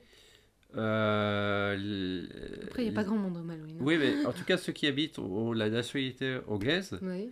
mais ils n'aiment pas les Anglais. Non. Et puis, les Argentins, globalement, n'aiment pas beaucoup les Anglais. Je ne sais Oui. pas si tu te souviens de cet épisode de Bah, Top je, je- Gear. je voulais en revenir Ah. après, justement, parce que pour On en parlera après, point- alors. Voilà. Mais euh, pour montrer à quel point c'est toujours pas réglé. Et donc, ce qui s'est passé sur deux mois, parce que cette guerre a duré deux mois, c'est une guerre qui est très peu souvent euh, euh, expliquée en cours d'histoire, surtout si vous n'avez pas à faire des études, en fait. Non, bien sûr. Mais, et puis même, c'est de l'histoire contemporaine. Donc, il faut déjà vraiment euh, aller dans un- une spécialité d'histoire. Voilà, pour- euh, pour en l'avoir. Parce que c'est quand même une guerre d'après la Seconde Guerre mondiale, et on parle pas souvent des guerres d'après la Seconde Non, Guerre ouais, mondiale. Euh, tout le monde s'arrête à peu près à la Seconde Guerre mondiale. Et c'est une guerre en fait qui euh, il y a eu un événement assez particulier. Il y a eu deux événements en fait très particuliers, très marquants. Un pour l'Angleterre puisque ça a été en fait la manière dont ils ont bombardé les aéroports. Euh, avec- ils ont fait une, une mission spécifique où ils ont réutilisé en fait du matériel, euh, enfin de- de- des avions Mhm. qui n'étaient pas vraiment faits pour, qui n'étaient pas forcément en super état, et ils ont quand même réussi à faire ça sans perdre de, de Qui vie. ça Les Argentins? Les Anglais. Ah, les Anglais, ok. Euh, ils ont bombardé en fait euh, les aéroports pour empêcher en fait les Argentins de riposter. Euh, autour de l'île, à ce moment-là, il y avait une zone où il était strictement interdit pour n'importe qui euh, de rentrer sous peine d'être détruit en fait. Mhm. Donc il y avait une zone d'exclusion autour de l'île, euh, puisque les, Argen- les Argentins avaient pris euh, le contrôle de l'île. Il y avait euh, des missiles pour empêcher tout ça, même pour les avions. Et euh, en fait, il y a eu un moment, vers les, lors du deuxième mois, je crois, il y a un bateau argentin, euh, un gros bateau argentin, c'était un gros bateau militaire. C'était pas un porte-avions. Oui, c'est un espèce de porte-avions. Je ne sais plus exactement le terme. Euh, qui euh, était en dehors de la zone d'exclusion, mais qui faisait un peu des allers-retours. Parce que forcément. Il rôdait. Il, il rôdait, quoi. Enfin, c'était un peu compliqué. Euh, et en fait, à un moment, il, on ne pouvait interpréter le fait qu'il partait, mais on pouvait interpréter aussi le fait qu'il allait revenir. Et c'est comme ça que les Anglais, les généraux anglais l'ont interprété et ont donné l'ordre. Et c'est Margaret Thatcher d'ailleurs qui a, qui a en quelque sorte donné l'ordre, même si euh, c'est pas. Parce que c'est un événement qui est décrit dans les films sur Thatcher, parce que c'est Oui. vraiment propre Elle a suivi période. l'avis des... des, des généraux, quoi. Voilà, elle a suivi l'avis des généraux. Alors, euh, parce que dans les films, c'est marqué, euh, elle dit euh, sink it. Donc, Oui, coulez-le direct, coulez-le, c'est l'ordre, mais en fait, c'est pas ça qu'elle a dit, elle l'a même jamais dit. Euh, et en fait, elle a, ils ont fait, avec, il y a, ils ont demandé, donné l'ordre à un sous-marin anglais de couler ce bateau en dehors de la zone d'exclusion, donc dans une zone neutre, techniquement. Oui. Et alors qu'il partait. Techniquement, ils partaient, mais euh, ils, étaient, ils étaient aussi en droit de penser qu'ils pouvaient revenir. C'est là où ça devient compliqué, en fait. Oui. Euh, et euh, donc le bateau a coulé avait, en emportant notamment 300 membres d'équipage à son bord. Mhm. Il y en a qui se sont enfuis, enfin je veux dire, il y a- il y a- Oui. tout le monde n'est pas mort, mais il y a quand même eu 300 morts rien que dans ce moment-là. Oui, allez, s- euh, 300 morts sur, en fait, euh, il y a eu plus ou moins 900 morts dans Ouais. toute la guerre, Ouais.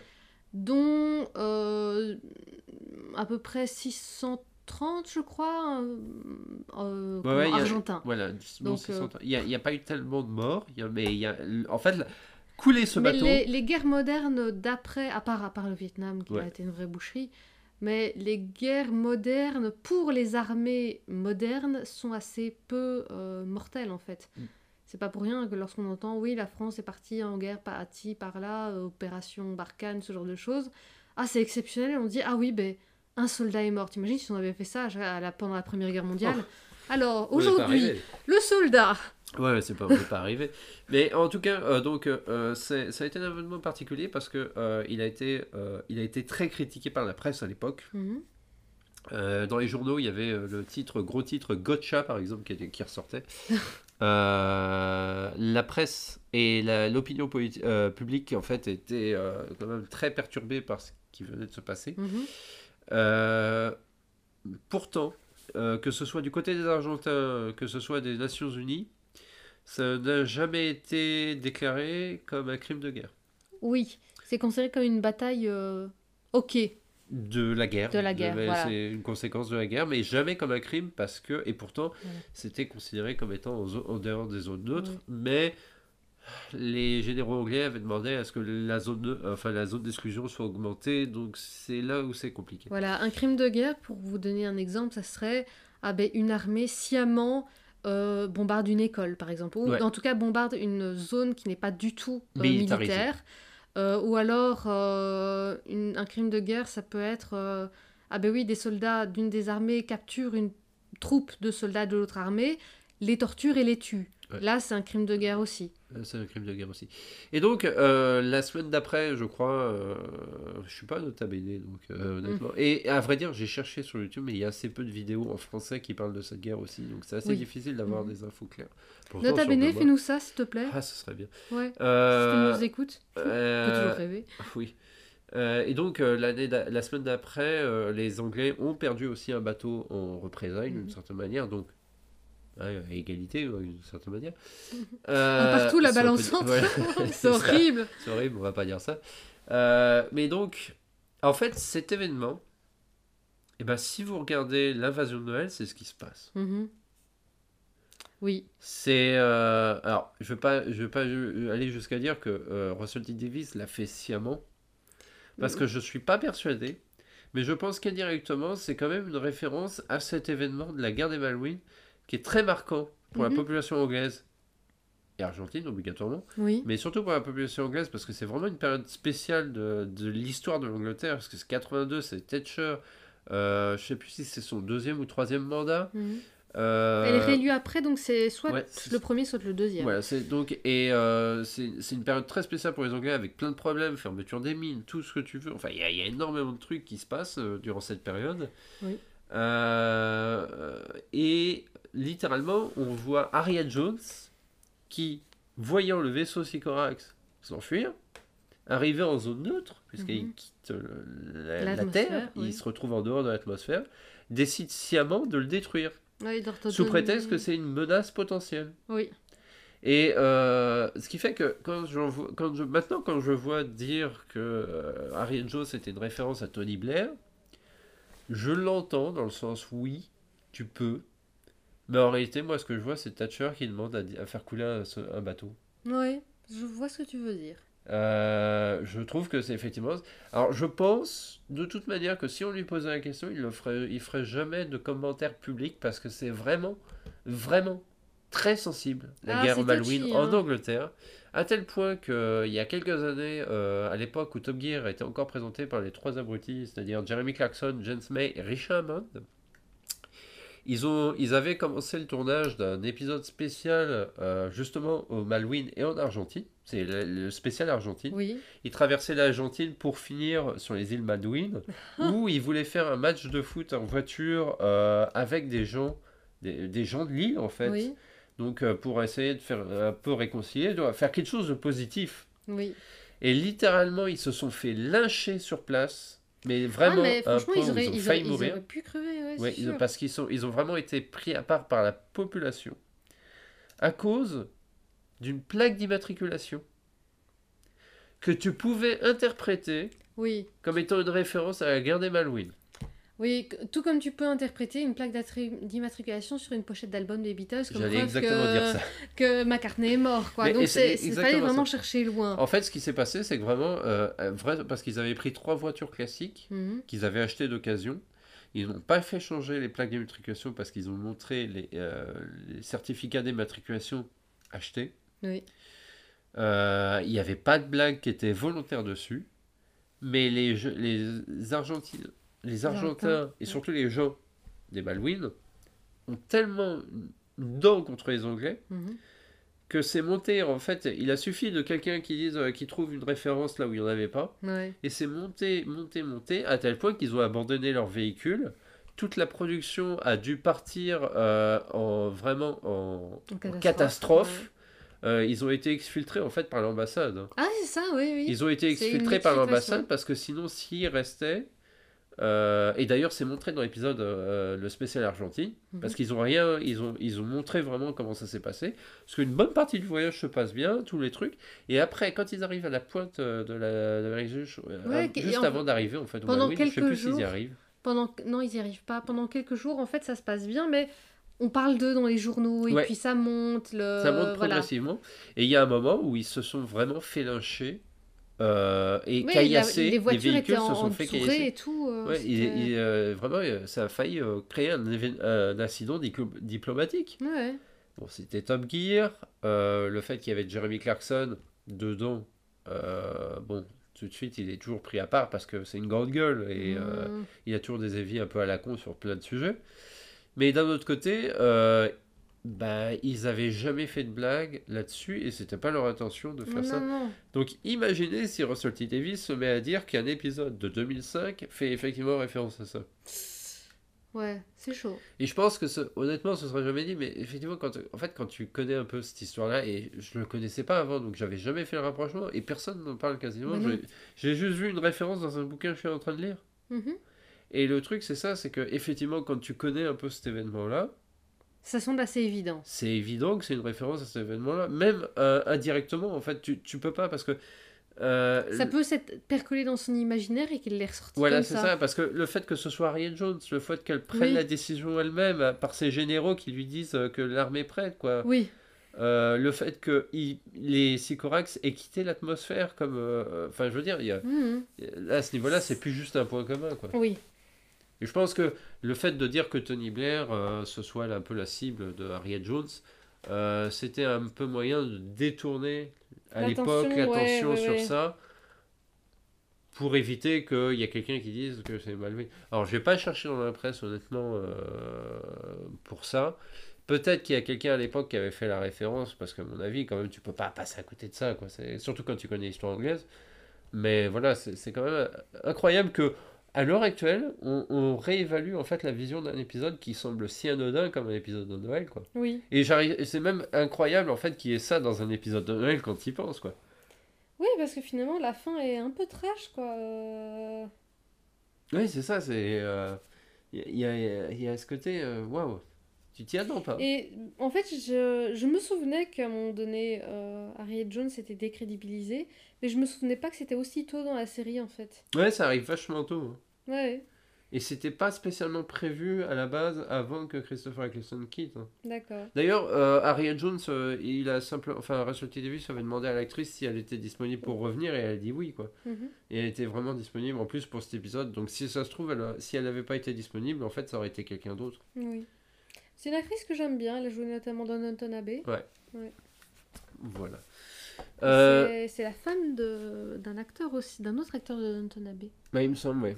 C'est euh, c'est pas celui qui fait le Ah prof non, non, non, euh, non, non, non, non, non, je confonds. Ah non, tu confonds, oui, oui, ouais, tu confonds.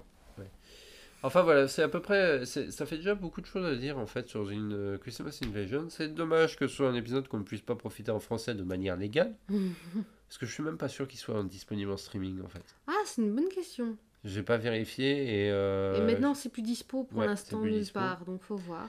donc on verra si un jour ça revient sur Disney Plus, ce serait l'occasion. Euh, N'hésitez pas à dire en commentaire d'ailleurs ce que vous avez pensé de cet épisode, puisque nous maintenant on, a- on va passer au portrait de la semaine.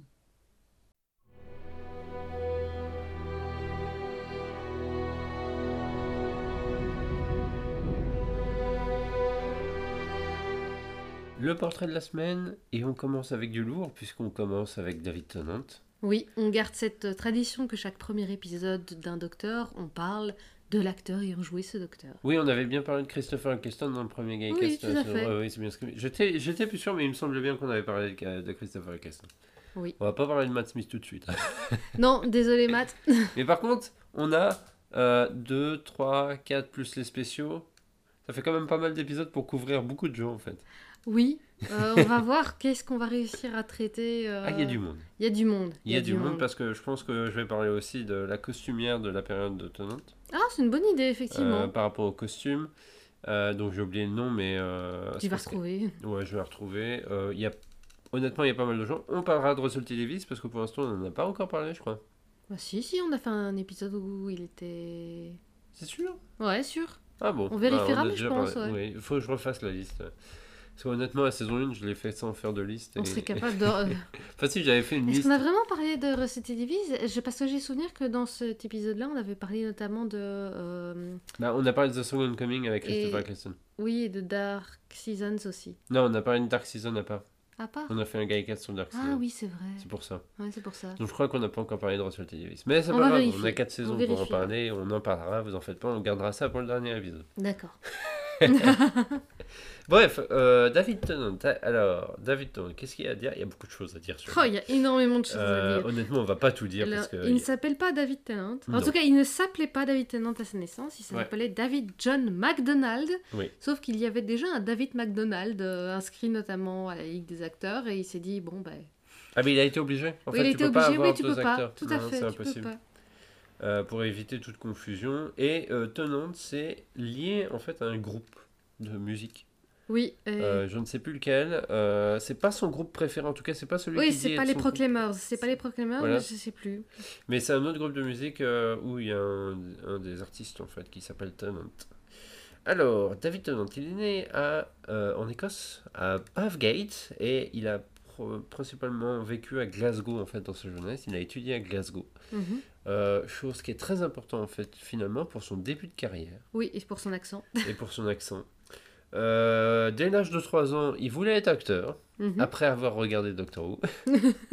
il faut pas oublier qu'il est né en 71, donc ça veut dire qu'en fait il est né pendant la période Tom Baker. 71, donc. 71. Oui, il est né dans la période Tom Baker, mais il n'a vraiment commencé à s'intéresser, à mon avis, que de la période Peter Davison. Non, enfin il est né dans la période John Pertwee, pardon. John Pertwee. Ah oui, Oui, non, oui, t'as raison, t'as raison. Donc il a quand même. Il est né pendant la saison 10. Ok.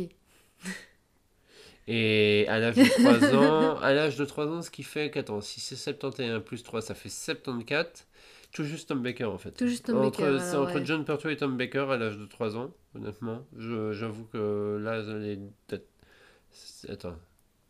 66, 69, 70, 74. Ouais, ça à cheval sur les deux en fait. D'accord. Euh, et d'ailleurs, euh, sa, sa volonté de devenir acteur a été un peu euh, intensifiée quand il a rencontré Tom Baker lors d'une séance de dédicace. Mhm. Euh, oui, parce que vous l'aurez compris, David Tennant est un peu un fan de Doctor Who. Oui, ça fait partie de ces acteurs déjà fans. En fait, il- j'ai envie de dire, il n'y en a que deux.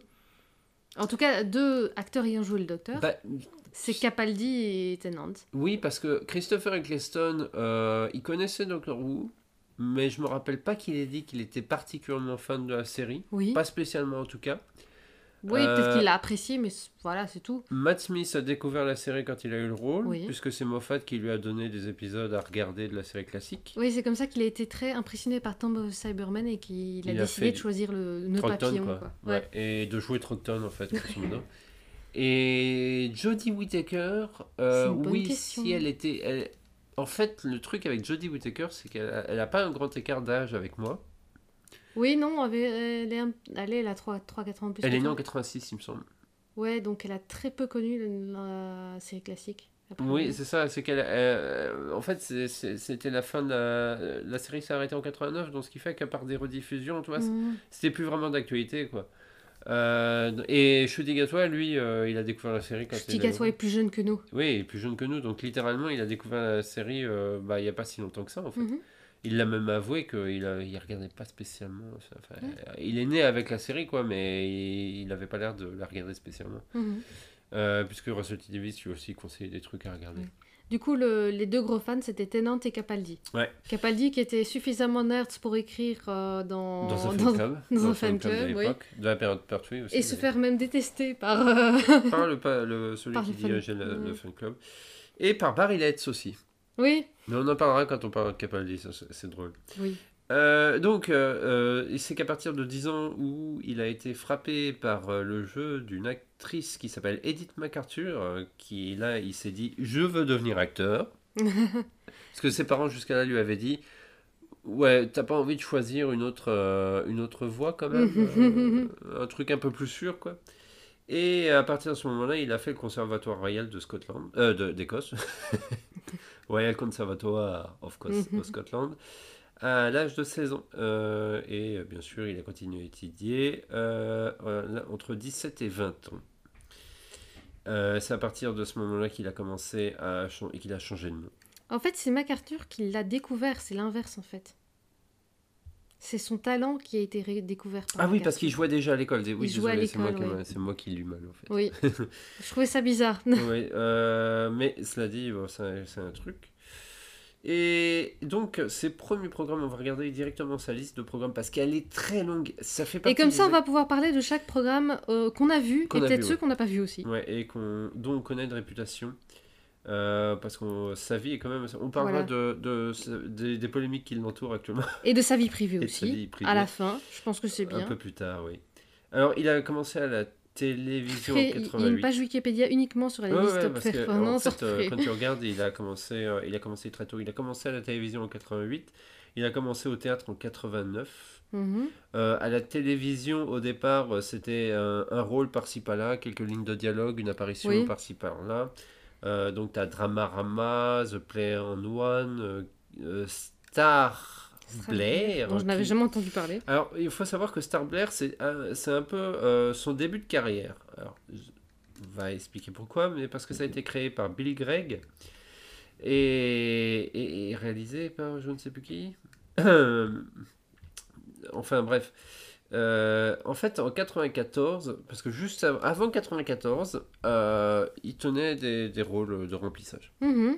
Mais en 94, il va être embauché pour jouer dans une mini-série de 6 épisodes qui s'appelle Taking Over the Asylum. Oui, Euh, la- je sens que là, j'en entends certaines dire Ah oui, oui, oui, oui, on, qui nous écoutent. je le sais. Parce que, en fait. C'est ce qui va vraiment le ce qui- propulser. ouais, c'est ce qui va dire. euh, propulser parce qu'en fait, il a été embauché dans Taking Over the Asylum, suite à, à son apparition euh, dans Star Blair. D'accord. Très dur à dire, je, je, je le prononce très mal. Euh, parce qu'en fait, il avait déjà été euh, un peu repéré dans cette série. Euh, mais il a sept lignes de dialogue hein, dans, dedans. Oui. En fait, c'est vraiment un petit rôle qu'il apparaît. Alors que bah, Taking Over the Asylum, il a le second rôle en fait. Oui. Euh, on est en train de la regarder. Voilà, donc qu'on a- on est que sur les deux premiers épisodes. On a chopé le DVD il y a pas longtemps en fait. Oui. Euh, DVD qui existe, euh, édité par To Entertain parce que c'est une série BBC. Mhm. Ça a été produit par BBC Scotland et euh, il y a des sous-titres. Oui, il y a des sous-titres en anglais, c'est parfait. C'est parfait. Mais Oui, parce que c'est nécessaire parce que ben, l'accent, l'accent écossais. ouais, ouais, c'est ça. C'est vraiment une, une série locale. Oui. Parle-moi un peu. Alors, euh, on suit les déboires d'un animateur radio amateur qui est aussi vendeur de double vitrage, qui s'appelle Eddie. J'ai Ah, j'ai oublié. C'est Eddie, Eddie, euh, bon bref, Eddie. Euh, il se fait virer de la station radio où il est en amateur euh, bénévole. Donc il se fait virer d'un d'un boulot bénévole. Déjà, Oui, oui, c'est la loose, c'est un peu la loose. Euh, pour euh, comment, un animateur, ou plutôt une animatrice plus jeune, Oui, c'est ça, qui est un peu Plus- plus dans le temps. dans le temps, voilà, parce que lui est un peu euh, hors... Bah, ah, voilà. il- en fait, il, il Il est met toujours des listes des années 60, 70, 80, Oui. quoi. Voilà, alors que c'est les années 90. 94. Oui, c'est en 94, oui. Et, euh, et on lui propose de, de, de relancer la station radio, parce qu'il était dans un hôpital, et un autre hôpital de la ville souhaite relancer sa station radio, et c'est l'hôpital psychiatrique. Saint Jude. Saint Jude, et c'est une référence à Hey Jude d'ailleurs. Ouais. Euh, donc il va aller s'installer là-bas et euh, faire la connaissance des différents euh, comment des différentes personnes qui soit travaillent soit euh, sont internées à l'hôpital Oui. Et euh, donc on verra toute une galerie de personnages très intéressants aussi bien parmi les soignants que parmi les soignés Euh, il y a plusieurs acteurs euh, connus qui seront là-dedans. Donc David Tennant évidemment qui est qui joue un jeune donc maniaque, c'est bipolaire, voilà, Oui, un jeune homme bipolaire, ouais. Et la- l'actrice qui a joué, C'est Angela Bruce. Voilà, merci. Ange- Angela Bruce euh, qui a joué donc euh, le brigadier Bampera Mhm. dans Battlefield. Voilà, donc un épisode du 7 Docteur, qui est d'ailleurs un personnage vraiment excellent et qui est très regrettable qu'elle n'ait plus jamais joué dans Doctor Who après, parce que ça aurait pu être un, un personnage suivi, puisque c'était l'héritière du brigadier en fait. hein. Ouais, et en même temps, elle a joué dans la dernière saison de la série. Quoi. Oui, dans la dernière saison, et honnêtement, elle était vraiment bien. Je crois et- qu'elle mais elle joue chez Big Finish. Ouais, ça, oui, sans doute. est réapparu chez Big Finish. Sans doute, sans doute. Et, mais elle, joue, elle, elle joue un docteur, du coup, un des médecins, et sans doute l'un des médecins les plus agréables euh, du lot. Oui. Euh, comment, il- donc il y a plusieurs euh, comment, personnages comme ça qui, euh, qui gravitent autour de lui, et il va commencer à apprendre plus auprès d'eux, et surtout à voir les problèmes inhérents de la psychiatrie. Mm. En fait, c'est c'est une série profondément anti-psy. Oui, Donc, dans le sens anti. et surtout anti-internement, en fait. Donc, ça, c'est quelque chose euh, dans les luttes anti-validistes. Donc, le validisme, c'est l'équivalent du racisme pour les personnes handicapées. Comme ça, vous savez. Euh, et antisanisme, l'un des points principaux, outre l'accessibilité euh, de la société, c'est-à-dire bah oui, des rampes, des ascenseurs dans les métros, c'est ce que voudraient les personnes handicapées. Euh, une, des choses que les personnes handicapées voudraient, c'est l'arrêt des internements, en fait, aussi bien des personnes handicapées euh, physiques que mentales. Euh, parce que, euh, comment, il y a une dimension prison qui n'a pas lieu d'être euh, dans... Mm. pour soigner les gens. En fait, certaines de ces personnes-là sont euh, internées en fait euh, sous le, un décret qui s'appelle la section 26. Oui, c'est ça. Euh, j'ai pas fait de recherche là-dessus, donc je sais pas exactement si c'est encore en cours, mais en tout cas, c'était euh, un décret qui permettait de, de forcer l'internement psychiatrique Mhm. de certaines personnes sous prétexte qu'ils étaient des dangers pour eux-mêmes ou pour autrui. Tout à fait. Euh, et donc, c'était assez. euh, ça avait l'air de. La série traite de ça, mais ça a l'air un peu. encore en France. Et ça existe encore en France, mais ça a l'air un peu arbitraire parfois Oui. dans la manière dont c'est fait. Mhm. On va pas trop parler de Taking Over the Asylum parce qu'on prépare un BFP avec une invitée d'ailleurs un peu pour plus tard. Donc British Fiction Podcast, notre autre podcast, qui n'est pas disponible actuellement parce qu'on a des problèmes techniques, mais ça va revenir. Euh, et ils sont peut-être de retour au moment où vous entendez ce podcast de toute manière. Euh, on parlera un peu plus en détail de la série euh, à ce niveau-là. Mais c'est vrai que pour mm, 94, en fait, c'est incroyable le discours que cette Oui. série a sur le sujet. Alors que, par exemple, en France, euh, on est en 2023 et euh, la dé... Comment on appelle ça? La déconjugalisation de l'AAH. Donc voilà. ça veut dire que les personnes handicapées qui sont mariées vont maintenant toucher leur, leur euh, pension d'invalidité, enfin leur, leur Oui, c'est ça. Oui, on leur va dire pension d'invalidité complète. d'invalidité complète et ne seront plus déduites par rapport au salaire que leur conjoint touche. Voilà, ce qui donne une énorme autonomie aux personnes handicapées, notamment aux femmes, qui, ou même d'ailleurs aux hommes, mais qui étaient mariés, mais qui dépendaient de leur compagne ou Voilà, compagnon. Et qui empêchait, dans le cas de maltraitance, en fait, de pouvoir quitter Voilà. la relation. C'est ça. Et globalement, l'ONU euh, comment, rappelle chaque année à la France qu'il faut arrêter d'insti- d'institutionnaliser les euh, personnes handicapées. Ben, par exemple, ce qu'on appelle les IME, donc les, instituts euh, médicaux d'éducation, sont techniquement illégaux selon l'ONU. Ouais. Euh, c'est le fait de ben, mettre des enfants euh, qui, ne, qui ne rentrent pas dans le moule, dans un truc euh, d'éducation où en fait ils pourrissent un petit peu pour la, pour la plupart des cas. Il y a peut-être des IME où ça se passe mieux, mais il y a énormément d'IME qui sont juste sous-financés et qui, qui fonctionnent qu'à moitié. Très quoi. mal, ouais. Et en Angleterre, actuellement, il y a un problème, c'est que Je les... connais en- pas la situation anglaise. Non, mais on est tombé sur. euh, Mais je crois que toi, tu étais trop fatigué pour suivre, mais on n'est pas. euh, C'est passé aux infos dernièrement.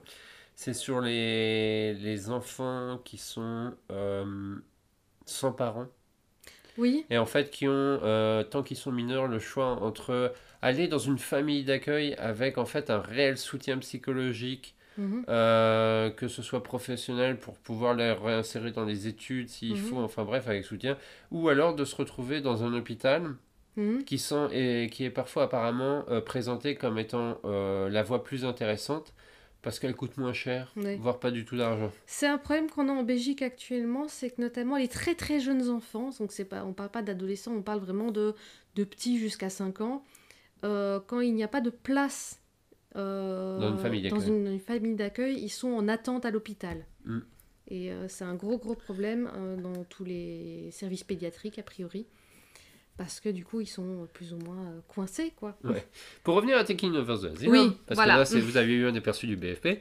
Euh, oui, c'est le genre de discussion qu'on peut avoir dans le BFP, donc voilà, si vous voulez nous entendre parler Grosso modo, cette série, déjà très en avance sur son temps. Mhm. Il y a eu une version théâtrale qui a été réalisée par celle qui a écrit la série. Oui. Euh, qui est apparemment très bonne et réactualisée avec les, les GSM et tout ça.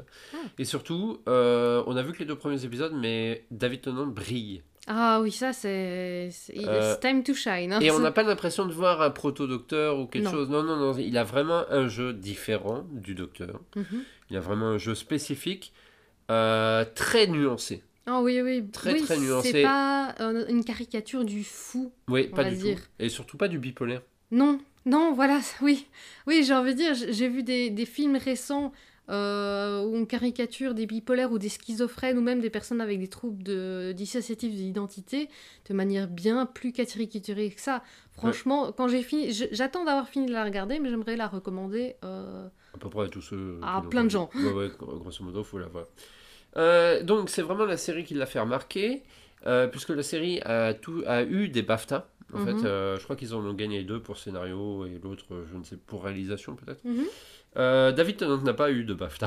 il En fait, même David pas Tennant été- est- Ah si, il avait été invité à la base et, puis, puis- ils ont annulé l'invitation. Ouais, ils ont annulé l'invitation pour quelqu'un d'autre. Il l'a eu un peu de travers Ouais. à ce moment-là. Mais il était jeune. Voilà, je dois préciser que l'année juste avant Taking Over the Asylum, il a joué dans Rapsé Nesbit. Oui. Qui est un, une sorte de Ah oui, vrai. vraiment pourri. Ouais. Donc en fait, avec de l'humour très beauf en fait, euh, euh, anglais. Et il joue une femme trans Oui, c'est vrai. J'avais qui complètement s'appelle oublié. Davina. Et j'ai déjà vu des extraits, Oui. et ce qui est incroyable, Elle C'est- est c'est pas extraordinaire. C'est pas transphobe. Non, non, non, non, c'est parce qu'en fait, les extraits qui sont coupés sur, euh, comment, sur YouTube. Non, effectivement, ce n'est pas Son transphobe. rôle n'est pas Son transphobe. rôle n'est pas transphobe, c'est tous les gens autour Voilà qui sont le sont. En fait, c'est ça qui est extraordinaire, c'est que David Tennant a réussi à jouer. C'est à vrai dire, c'est là qu'on voit que c'était quelqu'un de bien, je pense, depuis le début. Oui. hein, tu vois. Il n'a Voilà. pas découvert la chose. Euh, c'est qu'en fait, il a réussi à jouer ça sans, sans caricature, encore Non, une fois. voilà, c'est ça, c'est- Allez, elle a, elle a quoi euh, Parce a- L'actrice a... Enfin, non, l'actrice... Le personnage a quoi 15 répliques ben, Ouais. Elle brille dans les 15 répliques. Oui, c'est ça, c'est- pas du tout cliché. En fait, c'est. Les personnages qui est autour qui sont clichés, c'est incroyable. Mais d'ailleurs, c'est même montré comme, li- limite, c'est tourné de manière... euh, oui, c'est les autres qui sont ridicules, pas euh, Da- Davina, vu que c'est son... c'est le nom du personnage. C'est ça, C'est pas Davina qui est ridicule, c'est les autres. c'est ça. Après, après the Asylum, euh, il joue encore dans plusieurs séries. Voilà, Ouais, c'est et, ça. euh, je crois qu'il aussi, il va commencer à la Shakespeare Company aussi. Oui, c'est possible. Euh, Mais parlons de. Shakespeare, du coup. Euh, maintenant, avant, on va quand même Mm. parler, euh, parce qu'on va quand même prendre de, prendre de l'ordre, et on va parler euh, rapidement de son théâtre, parce qu'en en fait, grosso modo, on connaît pas grand-chose au théâtre anglais, encore moins euh, à Shakespeare. Oui, moi j'ai pas vu. envie de dire ouais, des conneries. On a essayé de regarder Richard II, et on était un peu fatigué, on s'est dit ça va aller, et on s'est dit, non, on va regarder ça quand on sera un peu plus réveillé. Oui, parce que même avec les sous-titres français, c'était un peu ardu. Ah, ils sont longs, les sous-titres français. Oui, je crois qu'en fait, euh, si vous voulez regarder Richard II, il y a une super belle édition en Blu-ray qui existe. Du euh, Royal Shakespeare Company. du, voilà, du Royal Shakespeare Company, et qui est euh, comment, avec sous-titres anglais, sous-titres français. Donc, il y a moyen, mais franchement, lisez la pièce avant pour essayer de comprendre Ah d'abord l'histoire. C'est nécessaire, oui. Et puis profiter du jeu, parce que si tu essayes à la fois de comprendre l'histoire, qui est pas simple, comprendre le, le vieux anglais, est pas simple non plus, ou le, ou le français très très empoulé des sous-titres, qui c'est vraiment très trash, limite pire que le vieux anglais, Mm. et, euh, et profiter en même temps du jeu de tous les acteurs qui sont tous très bons, et de David Tennant Tennant qui est euh, over the top. Euh, c'est peut-être un peu ardu, donc euh, lisez peut-être la pièce avant et puis regardez. C'est la pièce où on... il y a énormément de photos de lui qui tournent sur ce... dans cette pièce vu qu'elle a été filmée en très bonne qualité. C'est celui... cette pièce où il a des cheveux extrêmement longs. Donc, comme ça, ça vous donne une idée laquelle c'est. Alors, en 2003, il fera une petite incursion chez Big Finish. Euh, non, pas chez Big... Oui. Ouais, alors, C'est plutôt du BBC. En fait, il fait une petite incursion dans Scream of the Shalka. Ah, c'est vrai, c'est vrai. Euh, Mais il a aussi joué sur Big Finish avant d'être dans. Oui, mais on va pas non plus faire la liste Big Finish parce qu'on n'est pas arrivé, parce qu'il est quand même assez long. Oui, mais il a fait un, un Unbound. Oui, il a fait un band, effectivement. Sympathy for apparaît the aussi. Devil. Oui, c'est la, la version alternative du troisième Docteur. Il joue en fait un- le remplaçant du brigadier. Ah oui. Euh, parce que le brigadier en fait s'est fait virer parce qu'il n'a pas empêché l'invasion des Autons et ainsi de Ouais, suite. d'accord. Parce que le, Docteur n'est pas, pas arrivé à temps. Mhm. Et donc euh, c'est le remplaçant du brigadier. Et c'est un connard. Mais en 2003, il joue dans Scream of Shalka. Enfin, en tout cas, il a une ligne de dialogue. Il est même pas crédité de mémoire. Mais euh, quand, tu, quand vous regardez la version webcast, euh, en fait, il était présent dans, dans les bureaux quand, euh, ça, quand ils enregistraient. Donc, c'est pour ça qu'ils l'ont pris. Ils avaient besoin d'une voix et donc ils l'ont fait apparaître. Euh, il est reconnaissable de loin. hein. On peut pas, oui, on on peut pas se tromper. quoi. Mais surtout, à partir de 2004, il va jouer dans une autre mini-série qui va le faire remarquer, euh, avec un autre acteur qui apparaîtra d'ailleurs dans sa période, puisqu'il s'agit de David Morisset. Euh, c'est la mini-série Blackpool, Oui, qu'on n'a pas qu'on encore n'a pas regardé. encore regardé, mais qu'on a, avec sa suite Blackpool Viva Blackpool. Vive, la, Vive Blackpool. C'est une série policière et il joue le détective inspecteur Peter Carlyle. Et l'année suivante, il va faire un combo Ah oui, avec Casanova.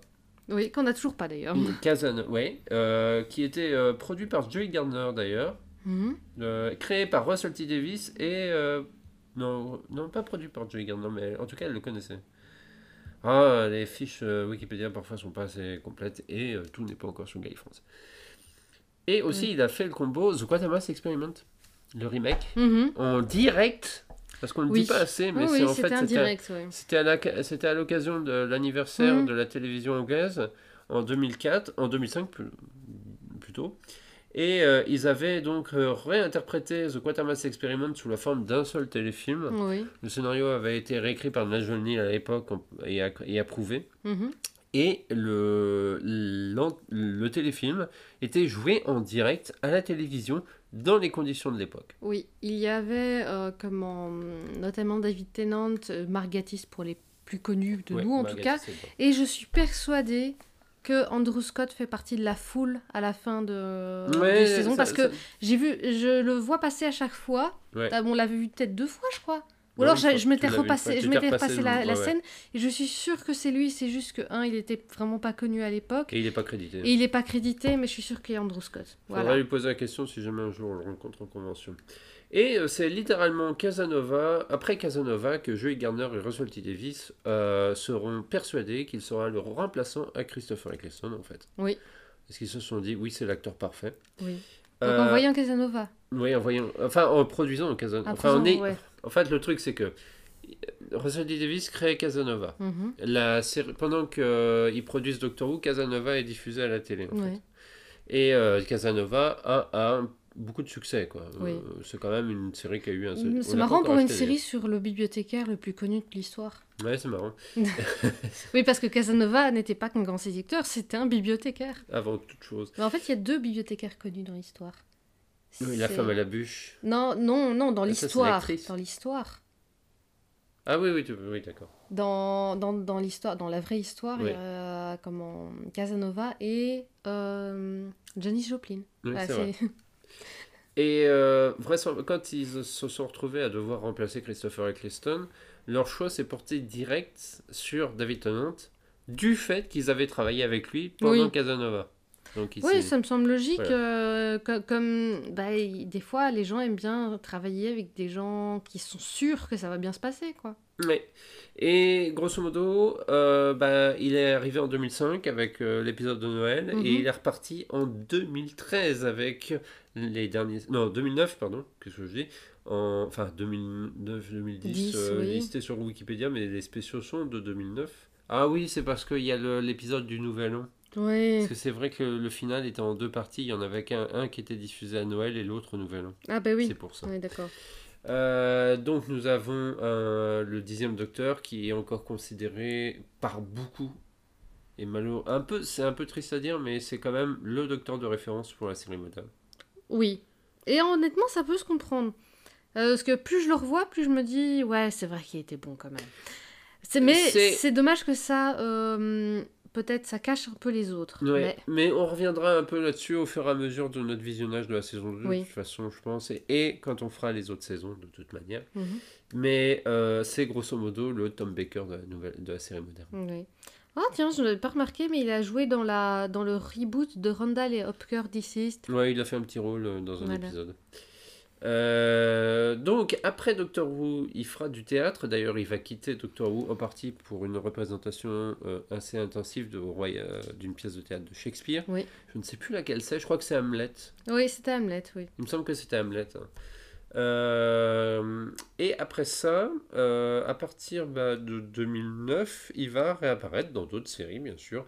On va pas toutes les lister parce Voilà, qu'il y a bah, genre beaucoup les- d'apparitions. Oui, mais on peut parler des plus importantes. Oui. Allez, Broadchurch. Broadchurch, oui, où il joue l'inspecteur Oui. Alec Hardy. Alec Hardy, Mais là qui prononce euh, le, le nom de, son, de sa collègue comme s'il miaulait. Oui. Ça m'éclate la manière dont il dit Mais là Parce qu'il a, il a, en fait, dans Doctor Who, il, a Mm. décidé, il avait l'intention de mettre son accent écossais. Puis ça n'a pas... Non, non, en fait, il, finalement, il l'a pas fait. Il a décidé de ça, avec, euh, de jouer le rôle du docteur avec un accent neutre, Oui. euh, en accord avec Russell T. Davis. Parce Mhm. que je crois que Russell T. Davis aurait été content aussi qu'il utilise Oui. l'accent écossais. Mais en tout cas, il a utilisé un accent neutre. Et dans Broadchurch, c'est tout le contraire. Ah, il a son accent, il, tout, tous les... Comment... Tout a été mis au- over the top. Ah oui, oui, c'est génial. J'en Euh, ai vu que la première saison de Broadchurch. euh, je Et c'est là que... C'est vraiment là qu'on voit que c'est... Il joue vraiment tout. Ouais. Parce que ce n'est vraiment pas... On peut reprocher à certains acteurs de toujours jouer quelque chose. À peu près La- même, chose, chose, surtout quand il, il commence à avoir du succès. On peut se dire, ah oui, ben Tennant, il fait du Tennant, tu vois. Ben là, en fait, il fait tellement tout à fait autre chose que Doctor Who. Ah, son personnage de détective est l'opposé littéral du docteur. Oui, c'est ça. C'est-à-dire celui qui n'a pas envie d'a- d'aider réellement, Oui. euh, qui se fait chier là où il est, Mhm. euh, qui cache euh, des informations. Alors là, une- j'ai une, euh, comment, quelque chose de très drôle à dire, c'est que j'ai regardé Broadchurch avec mes parents à l'époque. Ouais. Et Ils regardaient pas énormément de séries. regardait en français. En- oui, en français bien sûr, mais ils regardaient pas énormément de séries, les mêmes séries que moi, je veux dire. Euh, ils avaient beaucoup aimé et, et à un moment donné, ben, je regarde Doctor Who et c'était David Tennant et je dis ah ben regarde, euh, je montre à mes parents, regardez, euh, c'est le même acteur et ils, ils, ils- ils croyaient pas quoi. C'est vrai? Ouais, parce que c'est pas le même gars en fait. Ouais, c'est vrai, il joue pas la. Déjà, bon, même il a pas la même coupe de cheveux, C'est pas le même il, est personnage pas- non plus. il, il est mal rasé, tout ça, et il joue vraiment très très différemment. Et pourtant, il n'a pas tellement vieilli entre les deux. Non, non, c'est pas. Non, il n'y a pas une grosse différence, effectivement. Euh, parallèlement à Broadchurch, il fera une incursion dans un univers lointain. Une galaxie lointaine, très lointaine. Star Wars. Et oui, parce qu'il apparaît en fait dans la série The Clone Wars où il joue le, le- ben, Android. Android, oui. Donc, Euh, c'est sa voix qu'il fait. Exactement. Enfin, non, attends. Ah, parce que. oh, oh, Si, si, il fait ses... Parce qu'en fait, il apparaît aussi dans les autres séries qu'il y a eu après. Si, c'est, il me semble que c'est bien. En fait, il est dans Wars. Ashoka après. Oui, il est dans en fait, il Ashoka. reprend son rôle dans Ashoka. Hein. Mais il me semble qu'il apparaît, il apparaît aussi dans les autres séries Star Wars qu'il y a eu plus récemment entre eux, avant les remakes, tout ça. C'est possible, mais c'est toujours Star le Wars même Rebels et tout ça. Oui, c'est toujours le. Ouais. Euh, Et euh, bah, d'ailleurs, c'est pas les seules voix qu'il fait en dessin animé, puisque plus tard, il jouera dans Thunderbirds Ergo. Bon, ça... C'est vrai? Oui, oui, oui, il a fait, mais il a fait un épisode. Ah ouais. Euh, et surtout, DuckTales, donc la nouvelle mouture de la bande Ah à bah, Picsou, où il joue bah, Picsou. Oui, il joue Picsou. C'est assez marrant d'ailleurs, parce que en fait, euh, je l'aime bien. oui. Même si j'aime pas cette série. Je, honnêtement, je déteste ce qu'ils ont fait de la bande à Picsou. Oui, parce qu'on est des vieux cons. Voilà, c'est ça. On aime Don Rosa. Don Rosa. Euh, mais euh, j'aime beaucoup le jeu de David Tennant en Picsou parce que je trouve qu'effectivement c'est un très très bon cast. Oui. Oui, franchement, ils n'auraient pas pu trouver mieux. On est toujours sur les séries, c'est vrai qu'on n'a pas du tout parlé des films. bon, On va y parler. Il, il fait une petite apparition dans The Five Days Doctor Reboot et il y a une raison pour ça. Oui, parce que, parce que bah, il, il C'était doit- l'épisode des 50 ans déjà. Euh, non, euh, oui, il, a- il dans l'épisode des 50 ans, mais Ouais. Five Doctor Reboot, c'est parce que son beau-père lui a demandé. Voilà aussi. Et pourquoi? Parce Ouais. que son beau-père c'est Peter Levison. Voilà, oui, parce qu'entre-temps, entre-temps, dans... Ouais, ce n'est un secret pour personne, hein, Oui. mais euh, euh, David Tennant, qui était appelé de manière très amicale par euh, Billy Billy Piper. Piper, euh, David Teninch, Oui. parce qu'elle avait une copine qui, est- qui avait fini au lit avec lui et que, bon, elle lui avait raconté des choses, on va dire. Elle l'appelait donc au lit quoi. voilà comment ça se passait au lit, apparemment bien. Euh, et apparemment, c'était un, petit, un peu un don juan à une certaine époque, mais alors là, ça m'a fait beaucoup rire parce que c'est une interview d'époque qui dit ça. Euh, mais tout, ce qu'il voudrait le plus, c'est de se fixer et euh, d'avoir une relation à très long terme, euh, monogame, euh, tout ça, bien rangé, bien tout ça. Sur le plateau de Doctor Who, il a un jour rencontré une certaine Georgia Moffett. Alors attends, juste avant ça, Oui. pendant la saison 2, il y a un, épisode avec Madame de Pompadour. Oui. Euh, il, avait, il était déjà d'abord sorti avec cette actrice, Ah oui avant de sortir avec Georgia Ah, Je ne savais pas du tout. Il a eu une, petite, une courte Ah, ça relation avec pas. cette actrice. Ça m'étonne pas. Euh, Ça se voit quand ils jouent ensemble. Je me rappelle qu'à l'époque euh, des diffusions d'épisodes, en tout cas avant qu'il aille avec Georgia Moffett, euh, j'avais confondu les deux actrices en fait. Je pensais qu'il était toujours avec. Ah oui, d'accord. Je sais plus comment elle s'appelle, mais c'est elle qui joue Lady Penelope dans le film Thunderbird. Ah oui, c'est... Voilà. Euh, Et donc après, il a été avec Georgia Moffett suite à- au, À au fait qu'ils ont joué dans l'épisode La fille du docteur. Voilà, donc où elle joue sa fille, alors qu'elle est la fille de Peter Davison, le cinquième docteur. Donc voilà. Euh, oui, c'est la blague courante, c'est euh, le docteur a épousé sa propre fille, qui Ouais. est en fait la fille du, du précédent docteur. Enfin bon, bref, c'est la blague. Et effectivement, depuis tout ce temps, ils filent le parfait amour euh, Ensemble, ouais. ensemble, et ils ont fondé une grande famille ensemble. Il a adopté le premier fils de Georgia, Oui. donc T, qui est devenu un acteur aussi. Euh, Oui, oui, parce qu'il a est apparu dans Good Omens. Dans Good Omens, et aussi dans le- la nouvelle série Game of Thrones avec Matt Smith. Avec Matt Smith, ouais. C'est un acteur qui monte. hein. Oui, c'est un acteur qui monte, et puis il a eu euh, quatre autres enfants avec elle. Et, euh, Quatre? Oui, oui, non, ils, ils sont, ils sont à 5 en tout, là. Waouh Je savais pas qu'il y en avait autant en fait. Ouais, si, si. Waouh Euh, où est-ce qu'on en était? D'ailleurs, un, de leurs enfants s'appelle Wilf en référence au personnage dans Doctor. Non, ça m'étonne pas. Euh, mais c'est vrai que depuis, depuis qu'il est avec Georgia Moffat, ça se voit qu'ils sont vraiment euh, en fusion. Ouais, ouais, ouais, c'est, c'est, il, il fonctionne bien. C'est un beau couple, je trouve.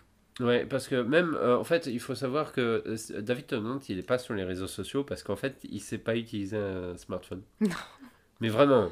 Oui. Déjà, il a euh, une très mauvaise vue. il- Oui, déjà, il a une très mauvaise vue, mais en plus, en fait, il aime pas la technologie. Mhm. Ce qui est un comble pour quelqu'un qui a joué le docteur. Ouais.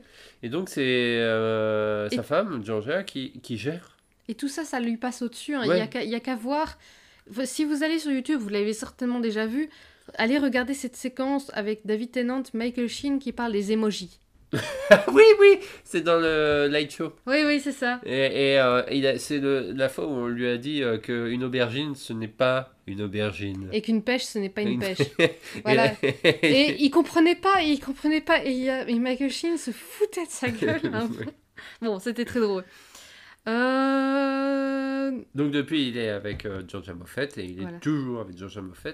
Il est apparu, euh, et on en parlera dans le Gaycast puisqu'on fera les deux épisodes animés. Oui, De Doctor effectivement, oui. Voilà. Aussi. euh, et, et, et donc, il a fait d'autres séries, bien sûr. Il a fait Jessica Jones. Oui, il est apparu dans Jessica Jones puisqu'il joue le Marvel. méchant. hein. Oui. oui. Oui. C'est c'est du Marvel Netflix.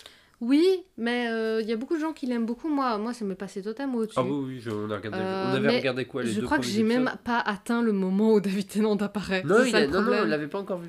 C'est ça le problème parce qu'apparemment il est très bon, il fait un très bon méchant. Je, je suis sûre qu'il est excellent, mais, mais, mais ça m'a pas spécialement intéressé. Il joue aussi dans la version oh, américaine de Broadchurch. Ah oui, Grace Point, oui. Et il- en fait, il joue le même rôle avec les mêmes dialogues, tout ça. Mais il sans a juste-. Voilà, il a enlevé l'accent. Euh... Honnêtement, j'ai toujours trouvé ça drôle que les Américains n'arrivent pas à comprendre l'accent anglais, c'est pour ça qu'ils font des remakes. oui, enfin non, les studios ont peur en fait, parce que je suis Mhm. sûr que les Anglais le feraient. alors, oui, on va, on va pas passer sur tous les épisodes. En 2019, il a joué dans Good Omens. Oui, Voilà, Crowley. Ou Euh, Rampin en français. Voilà, il y a Dead Waterfell dans les récents. Death, on a acheté le, Le Blu-ray, le pas on n'a pas encore regardé. Staged, Ah oui, Stage, La série du c'est, ça c'est important, c'est la série confinement avec Michael Sheen. Michael Sheen, euh, qui a été un peu le... En fait, il y a euh, la relation David Tennant, Georgia Moffat. Mais il y a aussi la relation Michael Sheen, David Tennant. Ah, ça, c'est. C'est- Je crois que c'est presque un me- vieux couple. c'est- Ouais, c'est les meilleurs potes du monde en fait. Ben, je pense que oui. En fait, c'est pas. euh, On peut se dire oui, c'est pour la fame, tout ça. Non, non, non, il y a rien de faux là-dedans. C'est pas possible d'être euh, aussi peu vrai. Enfin, c'est. C'est pas possible que ce soit joué à Ouais, ce parce que niveau-là. faut, faut se rappeler, bon, pour ceux qui n'ont pas envie de s'en souvenir, euh, c'est dommage.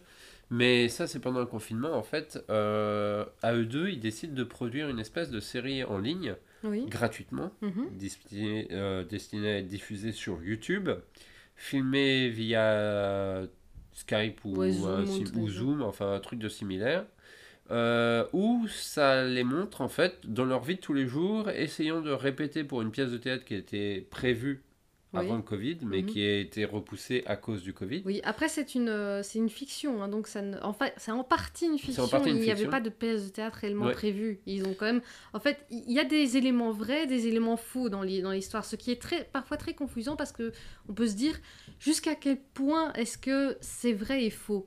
C'est une série assez compliquée à aborder pour ça parce qu'on peut se dire est-ce qu'ils jouent leur amitié ou est-ce que c'est vrai? Bah, C'est vrai, hein, euh, mais Oui, leur amitié a l'air assez réelle, mais c'est vrai qu'en fait, avec Stage, ça s'est entremêlé, et ce qui fait que bah, maintenant. euh, c'est difficile à déterminer, En fait, quand mais tu, ils sont réellement amis. ouais, on- quand tu regardes Stage, t'as vraiment l'impression qu'ils ont diffusé des moments de leur vie privée en fait en ligne. Mais à mon avis, il y avait du, il y avait du, il y avait du scripté, il y avait du non scripté. Ah, euh, improvisé. Hein. Ouais, ouais, ouais. Ah, moi, il y, a- pour moi, il y il y a avait certaines. euh, ben, en lorsque, ben, par exemple, à un moment donné, ils, se disent, ouais, ben là, on va faire comme si on allait répéter.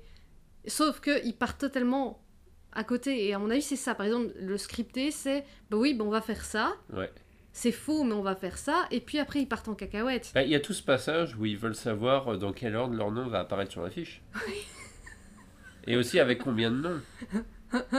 Avec combien de noms, avec leur quel nom, parce que c'est de là d'où dans le l'ordre, dans l'ordre alphabétique, donc ça veut dire David Tennant ou David McDonald. Donald.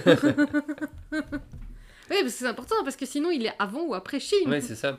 Euh, c'est une série qui est sortie entièrement en DVD, hein, donc les trois saisons sont disponibles. On a vu que la première saison, la Voilà. deuxième saison, on avait commencé à la regarder, on avait un peu... euh, On n'avait plus envie de- d'entendre parler du Covid à ce Ouais, c'est moment-là. ça, je pense que c'est surtout dû à ça. Et je pense qu'on pourrait peut-être recommencer. Ouais. Et il y a la saison 3 qui est sortie assez récemment, Oui. puisque le DVD est sorti quand on était à Londres, Mhm. et on l'a acheté euh, quand on était de passage. Il n'y a pas de Blu-ray d'ailleurs qui, euh, qui existe pour cette série. Oui. Elle est sortie uniquement en DVD. Euh, et la saison 3 est a priori la dernière. Il n'y aura pas de saison 4. Quoi. Mhm. Euh, à partir de ça, dernièrement, il est apparu bien sûr dans la série Ashoka. Il est apparu aussi dans la série Sandman de Neil Gaiman. Oui. A- et aussi, on a oublié euh, autour de. euh, La- oui. Around the World. in the- Une série qui a 80 malheureusement pas eu de suite. Pas de suite et franchement, un. un... C'est pas que c'était un four, mais presque. Elle n'a pas été aidée, j'ai l'impression. Euh, j'ai l'impression qu'elle a eu du mal à passer dans certains pays, notamment en France. En France, fait. elle est très mal passée. En France, elle a été critiquée à mort. Elle a été assez mal diffusée, je trouve. Et c'est dommage, c'est dommage. Ouais, j'ai pas trop compris ce qui s'est parce que je suis même pas sûr que mon père l'ait vue. Mais non, en fait, Alors elle est passée vraiment en catimini. Ouais, elle a été un peu sabordée lors de la diffusion française, donc c'est l'adaptation, enfin une réadaptation un peu plus moderne Ouais. de- du Tour du Monde en 80 jours, sauf qu'ils adaptent pas le bouquin euh, au mot près. Ah non, Et je crois pas. d'ailleurs que je sais pourquoi. Le premier épisode se passe en France. Non, le. euh, Ouais, Si, ouais, ouais, parce si, que c'est si. dès le premier épisode qu'ils ils passent par la France. Et bam, ça parle de la commune. Donc évidemment, les Français, ils vont Et- péter un Ouais, câble. et surtout il est particulièrement violent. Ah oui, il est très violent, oui. Il ne, il passait pas, il passait pas à de grande écoute là. hein. Ouais. Euh, Et, et pourtant euh, c'était une coproduction anglaise, allemande et française. hein. et belge. Et belge. Parce qu'elle qu'on est est pas- elle a été diffusée en première en Belgique. Oui, en c'est plus. la toute première diffusion. On l'a vu en fait avant que le reste du monde. Et on D'ailleurs, l'a c'est vu pas en pour français. rien. C'est pas pour rien. Si vous allez sur AO3, donc Archive of Our Own, Oui. et que vous allez sur la, la page euh, Le Tour du Monde en 80 jours, euh, version série télé 2021, je crois, ou 2020, je ne sais plus quelle année est sortie. Vous pouvez aller chercher à la toute dernière page, la toute première fiche postée, c'est moi. Parce que personne d'autre l'avait vue. Ah bah oui, oui, oui, c'est clair. Littéralement, je crois qu'on était les seuls pays en Belgique à se dire, à, à- à attendre la série, qu'elle sorte sur Ovio, donc la plateforme de diffusion euh, comment, de la RTBF, euh, pour aller la regarder. On, est les, et on les regardait parce qu'ils ils sortaient de semaine en semaine, Ouais. ou de... Allez, il y en avait deux par semaine qui sortaient, je crois. Je sais plus. Je sais plus, mais on les attendait et personne d'autre les avait vus parce que l'Allemagne, elle diffusait qu'un mois après. Et la, la, France, France, bien après. hein. 3-4 mois, je crois, Ouais, ça a été eu beaucoup après. plus. Ouais, et mais les Anglais à peu près aussi. Et euh, les Anglais ont un Blu-ray alors que la France a édité en français que un DVD. Oui. Alors que même Good base. a eu droit à un DVD, à Un. Blu-ray euh, en français. Enfin bon, Euh, c'est une série à voir, sin- sincèrement, faut, de- faut lui donner une chance parce que. Tenant est bon. En fait, je crois que c'est parce que aussi quand tu regardes les Non, épisodes, les, épisodes sont bien. les épisodes sont, les acteurs sont très bons, mais les scénarios de certains épisodes sont un peu en temps de scie. Oui, ça je suis assez d'accord. Elle est pas, elle est pas parfaite tout du long. Euh, on voit qu'ils essayent parfois un peu de remplir. Oui, Et c'est ça peut-être qui est un peu dommage, Mm. Même si honnêtement je trouve que c'était une, une série qui méritait euh, d'avoir un peu plus de succès, et surtout une suite parce qu'il il teasait en fait da- l'adaptation des autres oui. euh, œuvres de... Oui, ben, à la fin, il y a une, une sorte de tease de 20 milieux sous les mers, quoi. Donc, Je crois que c'est plutôt l'île euh, l'île mystérieuse en fait. Ah, possible. Je crois que c'était plutôt Ouais. l'île mystérieuse. Enfin non, parce que en fait il parle de sous-marins sous-marin. coulés. Ouais. Non, non, il parle de bateaux coulés Mhm. à cause d'une bête. Mhm. Donc euh, c'est effectivement 20 milieux sous les mers parce que c'est le début de 20 milieux sous les mers, c'est cette histoire de bateau qui coule mystérieusement. Euh, mais bon, ils auraient adapté l'île mystérieuse par la suite parce que c'est Oui. logique quoi. Enfin bref, c'est un préquel, mais bon, c'est pas grave. Je pense qu'ils auraient fait les deux. Côté cinéma, euh, bah oui, parce que son, son dernier grand rôle à la télé actuellement, c'est dans la série Ashoka qui est disponible sur Disney+. Il y a une autre série pour laquelle il a tourné pour Disney+, actuellement. On a vu quelques photos, je ne sais plus laquelle c'est. Mais Ah, euh, en je- tout cas, il y a quelques photos où il a apparu, il a tourné pour Disney Plus aussi. Ok. Sinon, il a aussi joué apparemment euh, Litvenko, là, le- le- l'agent russe qui avait été euh, assassiné. Ah oui, il y a ça aussi, oui. Il a, bah, il a fait beaucoup de diptyques et euh, Oui. enfin de, non, de biopics. De biopic, et, oui, de diptyque. Et surtout des séries très courtes parfois, mais Ouais. un peu exceptionnelles. C'est ça. Donc côté cinéma, dans les rôles notables, on peut parler de Bracken Things en 2003. Euh, oui, attends, Même attends, si attends, moi j'ai j'ai pas toujours encore pas repris. vu. Euh, bah, je l'ai toujours pas vu non plus en fait. Donc, où Michael Sheen jouait déjà, mais ils ne se sont jamais croisés sur le plateau de tournage parce qu'ils n'ont aucune scène ensemble. Oui, c'est ça. En 2005, euh, bien sûr, Harry Potter et la Coupe de Feu, où il joue Barty Croupton Jr. Tout à fait. Euh, qui, ce qui fait qu'il est à 3 maintenant. Il a fait Doctor Who, Harry Potter et Star Wars. Donc voilà, c'est ça. Donc, il, manque que qu'à Star Trek. quoi. Et là, Ouais. c'est euh, euh, le, le banco. Euh, au cinéma, il a fait aussi, je regarde, euh, il a joué dans The Centrinian 2. Il me semble qu'il y a Jodie Whittaker déjà dans Centrinian parce Ah, qu'elle joue une prof, mais je sais plus si c'est le premier ou le deuxième. Oui, il a fait aussi pas mal de voix, notamment dans How to Train Your Dragon. Donc, Et dans euh, les- Dragon Oui. Euh, euh, les pirates. les, pira- les, les pirates de Hardman, bon Oui, à rien, et un mauvais, mauvais en tout. tout, oui. Voilà. Et il joue Darwin en fait dans cette. euh, Il faudrait qu'on le revoie parce que je l'ai vu. Ça fait partie des premiers. Parce qu'en fait, j'ai raté tous les Hardman quand j'étais plus jeune. Ouais. Et, ça... et à part. à- Ouais, non, même Chicken Run, je l'avais raté. Et ça fait partie des premiers que j'ai revus. Et je pense que je l'apprécierais encore mieux maintenant.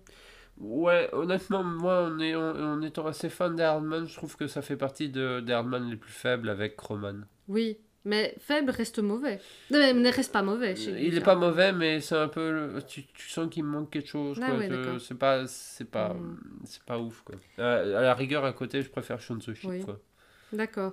Le film. Ah oui, oui, oui. Où il y a pas de. Euh, Il a joué aussi dans beaucoup de séries pour enfants comme euh, Fire- Fireman Sam ou Postman Pat. Euh, et oui. C'est des séries qui ont beaucoup de succès auprès des enfants. Et il a joué en fait dans les Auto Train Your Dragon, donc euh, je ne sais plus comment ça s'appelle. Euh, ben, Dragon, en fait. Oui, c'est Dragon, c'est ça. Et il apparaît dans le film malheureusement Chip and Dale.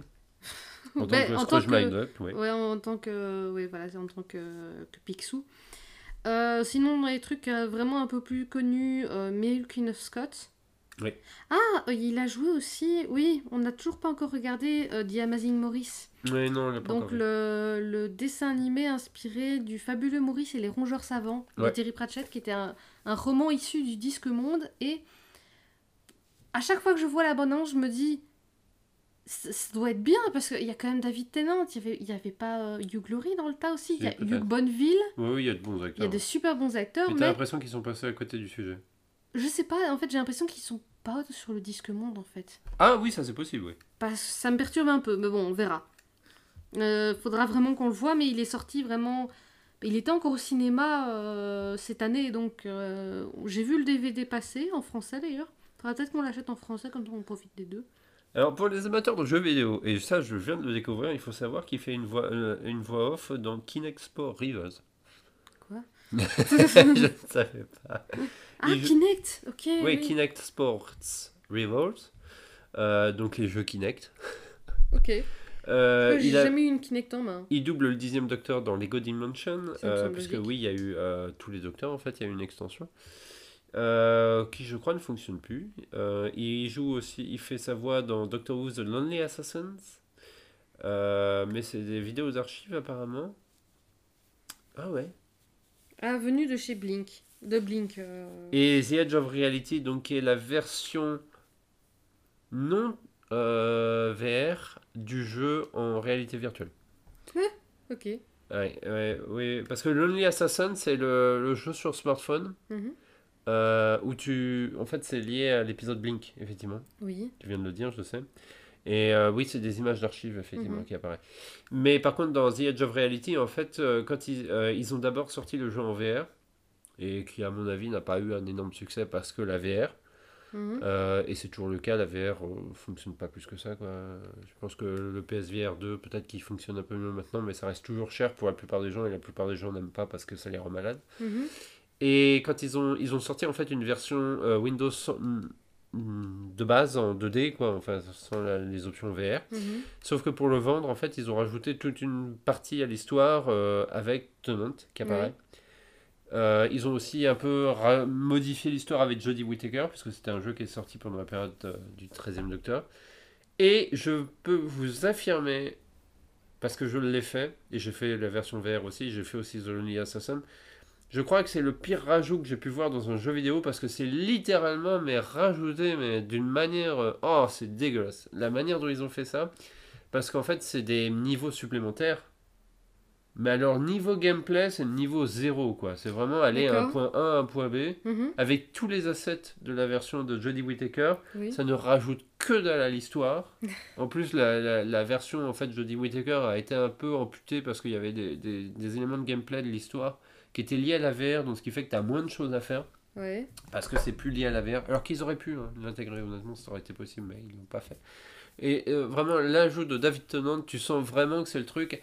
Ouais, elle venait acheter, il y a le dixième docteur dedans, quoi. Là, c'est vraiment. c'est- Oui. C'est même pas dissimulé, t'as vraiment cette impression-là. Parce que c'est vraiment. La fin du jeu est dégueulasse à cause de ça. C'est, c'est- Parce qu'avant, elle se termine. En fait, il y a un le moment où il y a la transition avec Jodie Whittaker, c'était la fin du, du jeu VR. Mhm.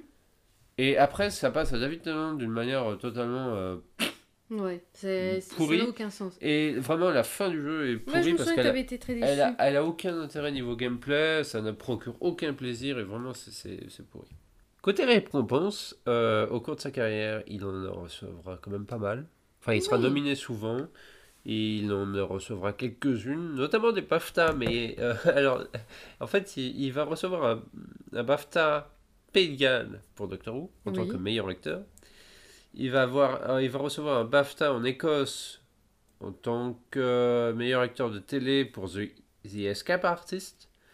Mais il n'a jamais été nominé pour le BAFTA BAFTA. Voilà. Celui même, de Londres. Même pas nominé. Même pas nominé. Voilà. D'ailleurs, que- euh, il a présenté avec, euh, Oui, avec. avec, euh, Ca- Catherine Tate oui. euh, une des récompenses au BAFTA. Et ils ont blagué là-dessus. Oui. fait que- euh. Parce qu'elle, elle, elle a été nominée plusieurs fois, mais elle n'a jamais gagné.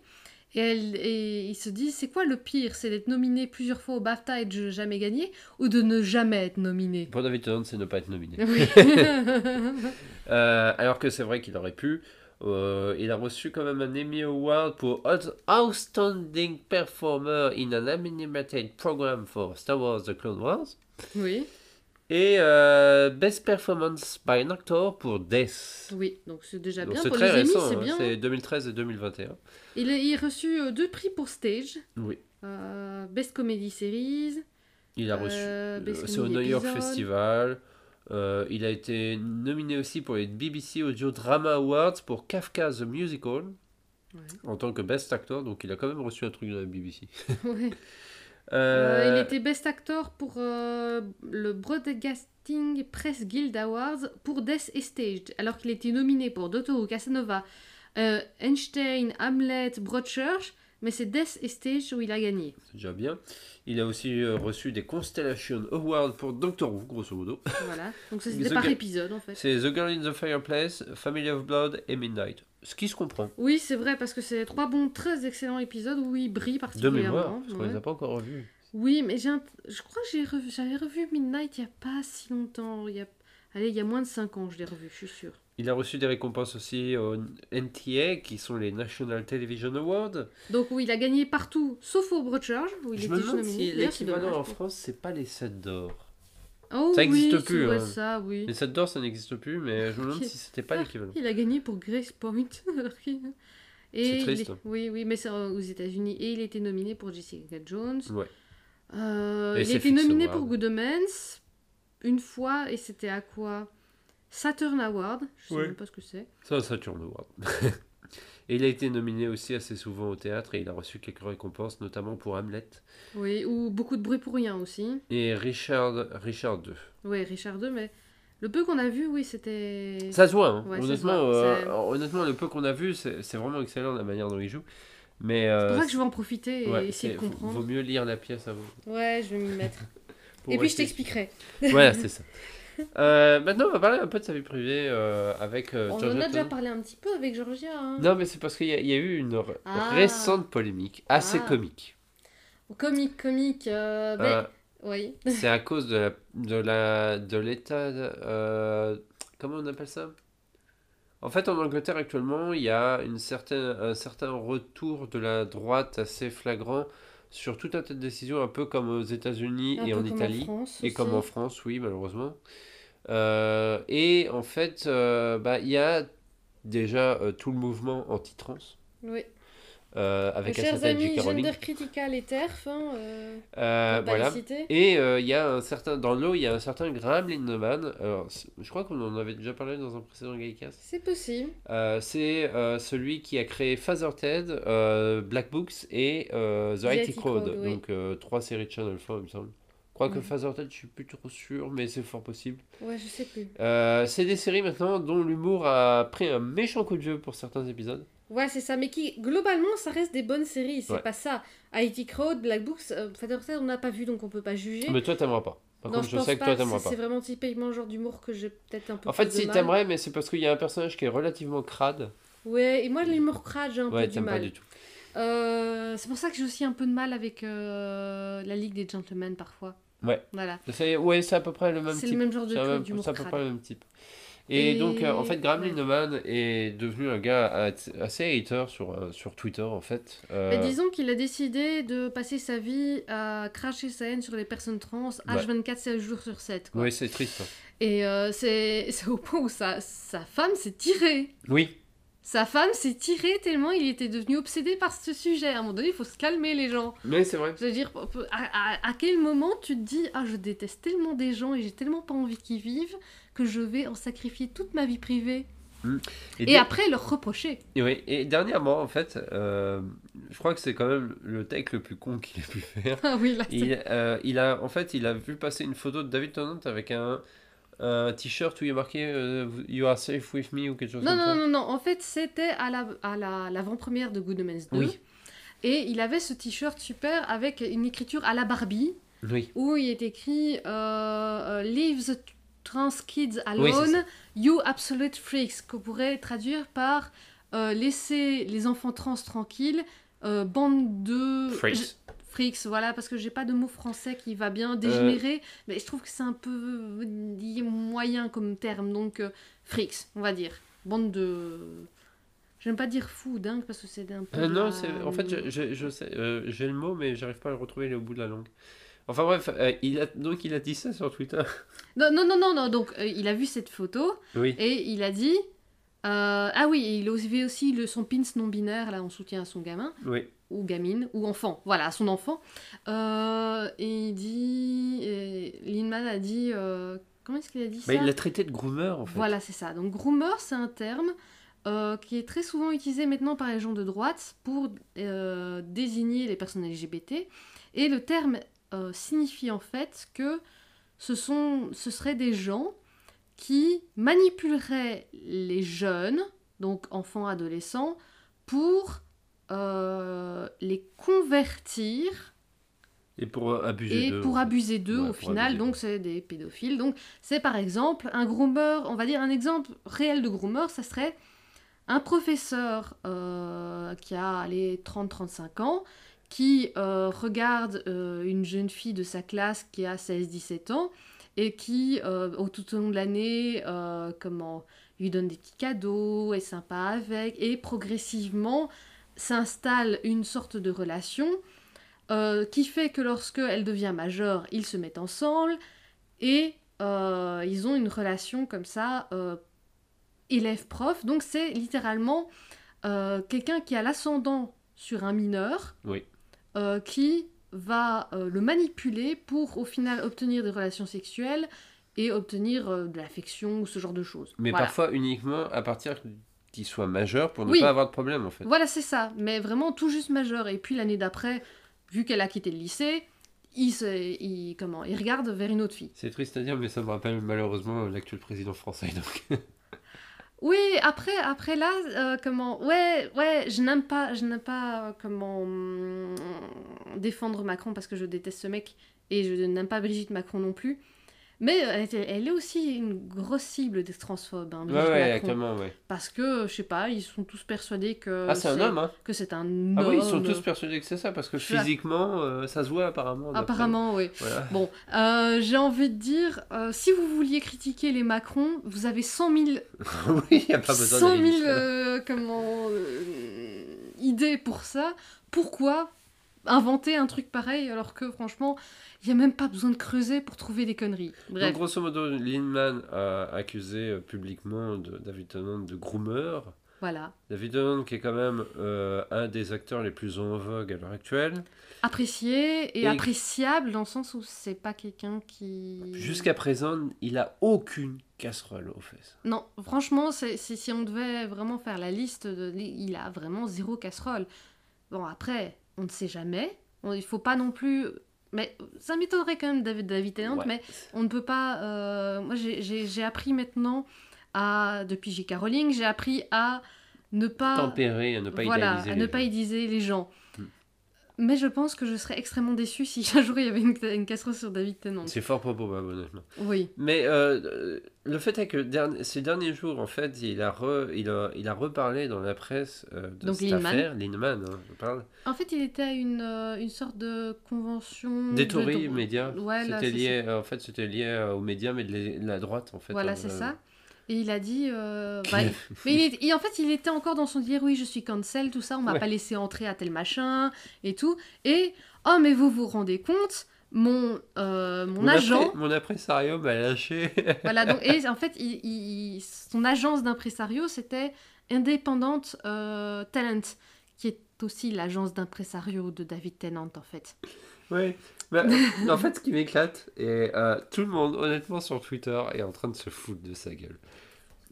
Déjà, tout le monde se fout de sa gueule, honnêtement, à part ceux qui sont euh, de son côté. Oui, mais c'est ça, oui. Mais euh, grosso modo, tout le monde se fout de sa gueule parce que vraiment, le gars, il passe plus son temps, il arrête pas de se plaindre qu'il a plus de travail et il se demande pourquoi.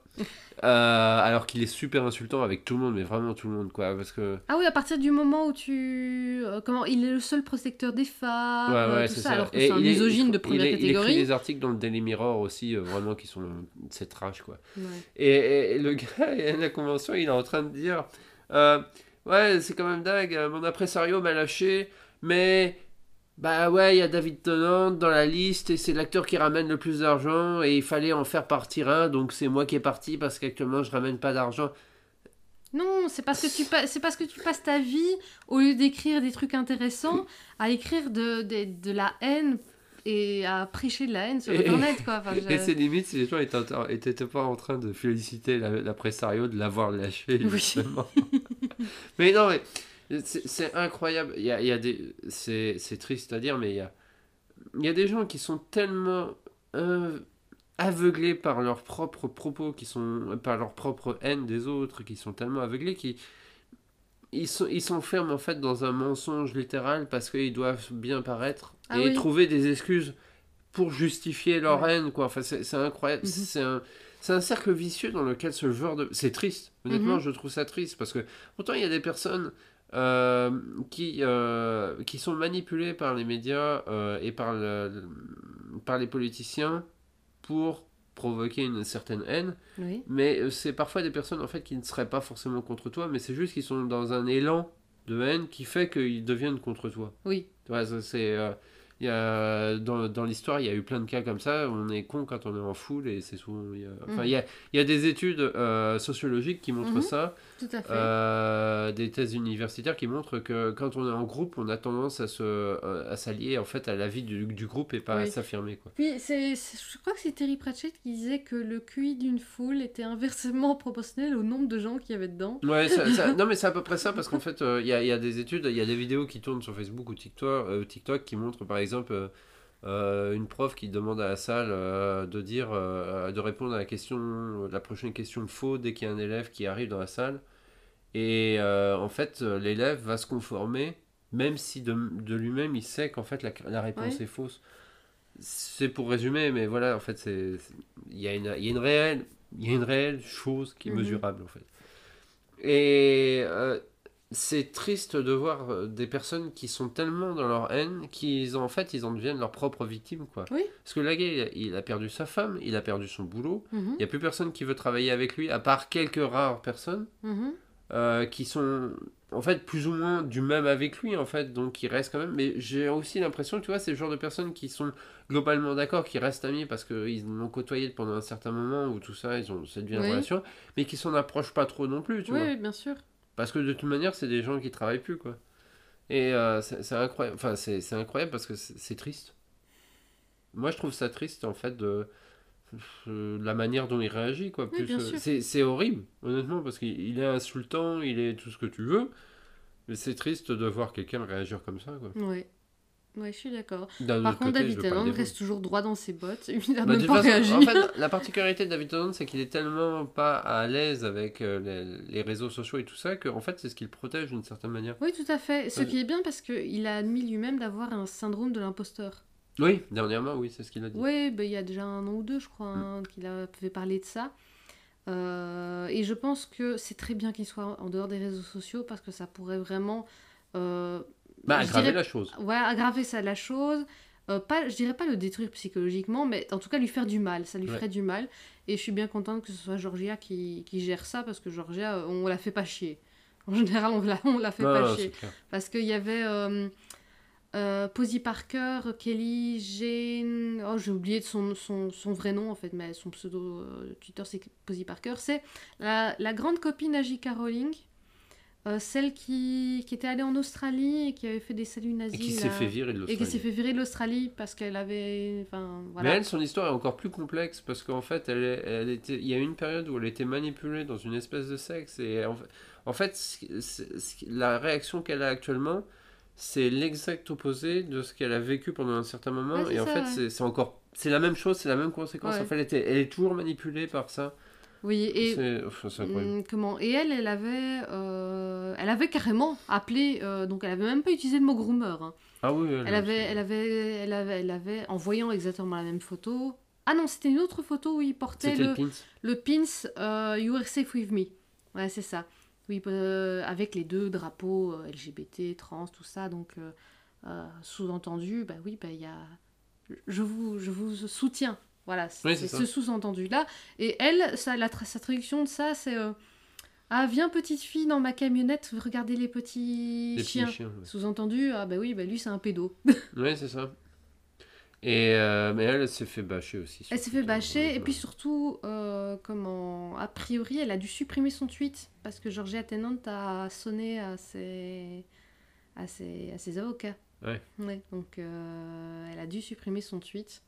Oui, parce que c'était de la diffamation, Ah oui. mais à un niveau, euh, là, il n'y a pas de doute. Quoi, ah oui, dire, non, euh, là c'est ça. Autant, on va dire que le tweet de Lineam était ah, tordu, mais pas frontal, alors que là c'était euh, c'était plus que frontal. Ouais, parce hein. qu'elle elle, elle insinuait des choses très. Enfin, elle insinuait des choses qui n'existaient pas, quoi. Donc, euh, Oui. Et c'était visible parce que tout le monde Voilà. lui disait tout le contraire, et elle, elle essayait de détourner en disant Ouais, mais c'est ce, qui Mm. pourrait, ce que tu pourrais penser en regardant le truc. Mais même si Tennant n'est pas euh, confronté à ça, il a tout à fait conscience que c'est que c'est que le fait qu'il porte ça a une conséquence. Euh, dans le sens, euh, bah oui, ça fait parler les, ça fait rager les rageux, Oui, mais ça, sou- mais ça fait un énorme comment bien. bien à d'autre côté. On l'a déjà vu euh, dédicacer des photos de Barty Crouton Jr. en disant euh, trans, euh, en notant à côté euh, trans right are human right. Oui, ça, oui. Donc, les droits trans sont aussi des droits humains. En réaction à J.K. Rowling. Enfin, toutes ces prises d'opposition et tout ça. Donc, il est très clair là-dessus. Il ne, il ne joue pas un rôle là-dessus. Il a toujours été euh, tout à fait OK. Euh, ben justement, j'avais posté une vidéo euh, sur TikTok. Enfin, non, c'est un slide où j'expliquais toute l'affaire avec Lineam. Euh, je ne m'attendais pas à avoir autant de vues, autant de commentaires. J'ai eu, j'ai eu quoi, dans les 300 commentaires et 60 000 vues. Je- J'ai pas compris. Oui, sur un truc que tu n'avais pas intention de. Oh ouais, où j'avais vraiment. Et c'était juste pour traduire en fait ce qui s'était passé pour les gens qui connaissent plutôt David sur Good Omens, parce que je fais beaucoup de contenu Good Omens pour l'instant. Et euh, c'est un peu sorti des trucs. J'ai eu des insultes euh, transphobes, donc là je les ai balancées parce que j'ai pas de temps à perdre avec eux. Et euh, j'ai eu un commentaire, j'ai eu plusieurs commentaires en anglais qui, qui du coup venaient appuyer le propos parce que je sais pas, c'est tombé dans leur truc. Et notamment une personne qui a vu David Tennant au théâtre il y a une quinzaine d'années. C'était une personne trans qui parlait. hein. Ouais. Et euh, comment et qu'il avait eu, c'est- il était moins connu, donc 15 ans, non, peut-être même plus proche de 20 ans à mon avis. C'était avant Doctor Who. Euh, et qu'il l'avait vu après euh, le théâtre et que c'était quelqu'un d'absolument charmant et tout à fait ouvert et absolument pas euh, Enfin, c'est pas un rôle qui se donne de ah ben oui, euh, je soutiens la communauté LGBT comme c'est pas du pinkwashing, Ouais. c'est sincère de sa part. Ouais, puis que si ça se voit dans. Enfin, ça se voit dans Stage en fait. Ça se voit dans stage, c'est 100% sincère de sa part. Et puis, euh, comment. Et comme j'ai. C'est la conclusion de mon slide de photos sur TikTok, c'est. Parce que Georgia et David Tennant sont des parents décents, donc ils aiment leur enfant et ils soutiennent leur enfant qui est non-binaire a priori. Comme ils sont. Voilà, parce que ce sont des parents décents. Ce sont pas des parents extraordinaires parce que Ouah, c'est merveilleux d'accepter. Non, c'est ce qu'un parent décent est supposé faire. Ouais, c'est ça. Et ce sont des bons parents. C'est ça. Voilà. Et c'est. Voilà. Donc ce Gaïcast devrait sortir avant la diffusion des épisodes des 60 ans. Oui. Et David Tennant est de retour. Ouhou. Euh, on ne sait pas ce que ça va donner, mais au vu des dernières bandes annonces, Ah, ça va donner quelque chose. Hein. ça va donner quelque chose. Moi, j'ai juste un peu peur d'une chose. Et Mm. en fait, c'est pas une peur, c'est plus que c'est un souhait. J'aimerais quand même qu'il ne joue pas le 14e Docteur tel qu'il a joué le 10e Docteur. Ah, j'aimerais bien qu'il ait un autre jeu, mais je sais pas, ça a l'air d'être mal parti. On va voir. Je suis pas sûr parce qu'en fait, euh, je pense que. Enfin, ça fait longtemps que t'as pas vu la saison 4, donc euh, il y a aussi ça. Parce que le, le docteur, le dixième docteur de la saison 2 et saison 4, c'est pas la même chose. Euh, Ah, et- c'est bien le dieu solitaire, hein. Ça, Ouais. Et j'ai hâte de voir, en fait, rien que pour savoir si. Parce que, en fait, j'en suis sûr qu'il va y avoir une nuance supplémentaire, en fait, dans le 14e Docteur. Mhm. Et j'ai hâte de voir ça. C'est pas une peur dans le sens, euh, bah, oh mon dieu, s'il fait pas ça, c'est la fin de la série, c'est horreur, j'arrête de regarder. Non, c'est que je serais pas forcément déçu, mais Ce serait vraiment un plus s'il y avait. ce serait vraiment un plus ouais, s'il y avait une nuance supplémentaire. Et au vu de la bande-annonce, ça a quand même l'air. Et on sait même- que Tennant peut avoir une énorme palette de jeux, donc pourquoi ça serait dommage de se priver d'une telle palette de jeux. De revenir au dixième docteur, quoi, Ouais, voilà, c'est ça. Tel qu'il- Tu vois, parce que par exemple, on en a, on en a pas parlé, parce que, enfin, sinon, Gaïcast va être très très long, il est déjà très long. Euh, dans les... En fait, je n'aime pas spécialement Tenant, par exemple, dans l'épisode des 50 ans. Oui, bah enfin, j'aime pas beaucoup l'épisode des 50 ans en général. Ouais, mais je trouve euh, qu'en fait, euh, Tenant, dedans, il est en pilote automatique. Ah, peut-être. Bah, peut-être qu'il aimait pas beaucoup l'épisode non plus. Je sais pas, parce que je pense qu'il joue bien, il joue bien avec, Tennant- avec Matt Smith, c'est pas tellement ça le problème, Ah, mais c'est pas, c'est pas avec ma euh, et en fait, son personnage, je- scénario. Je trouve que en fait c'est c'est devenu presque une. euh, En fait c'est c'est la caricature du dixième Docteur. C'est ce que tu t'attends à voir par exemple dans un truc euh, qui fait une réfé- un sketch du SNL ou un truc dans le genre. Oui, je vois ce que tu veux dire, oui. C'est ça qui m'avait un peu déçu. J'adore Crowley, mais parfois c'est juste le Tennant niveau euh, level ultime, quoi. Ah oui oui oui ça. Ou non, je pense que le pire, c'était Phileas Fogg. Phileas Fogg, c'est Tennant ultime. ouais. Ouais c'est clair. Mais euh, il y, a, y a un peu y a un peu tel y a un peu le, le côté euh, lâche dans Phileas Fogg. Oui, c'est vrai. Alors que Crowley euh, c'est vraiment le tenant toujours en colère. Oui. Le dixième docteur toujours en colère, quoi. Euh, si vous n'avez pas encore vu Good Omens, hein, allez voir Good Omens, hein, honnêtement. Oui, Il n'y a pas de doute. voilà. Bref, c'est sur ces bons mots et c'est sur ces bons conseils euh, que nous allons terminer ce Gallicast. Rendez-vous au prochain Gallicast, euh, qui sera bien évidemment sur l'épisode 1 de la saison 2, Des petits chats. des petits chats. Euh, et puis bah, d'ici là, va Vavoum N'oubliez pas, parce qu'on arrive dans la période, euh, on enregistre les différentes sections séparément, on les enregistre pas en même temps. Donc il risque parfois d'y avoir des trucs un peu bizarres. Et il y a les épisodes des 60 ans qui vont entrecouper les épisodes sur la saison 2. Oui. Donc euh, il y aura peut-être des trucs qui seront un peu dépassés, euh, qui sembleront dépassés dans ce qu'on dira. Donc en faites. Voilà. Et c'est aussi pour ça que tu n'as pas le nez bouché alors que tu avais le nez bouché dans la première section de cet épisode. exactement. Mon nez s'est y a- débouché en fait en, en quelques secondes, En quelques secondes, en fait, en plusieurs jours. en plusieurs jours. Rendez-vous dans le prochain Gaïcast et puis bah, bah vous. Vavoum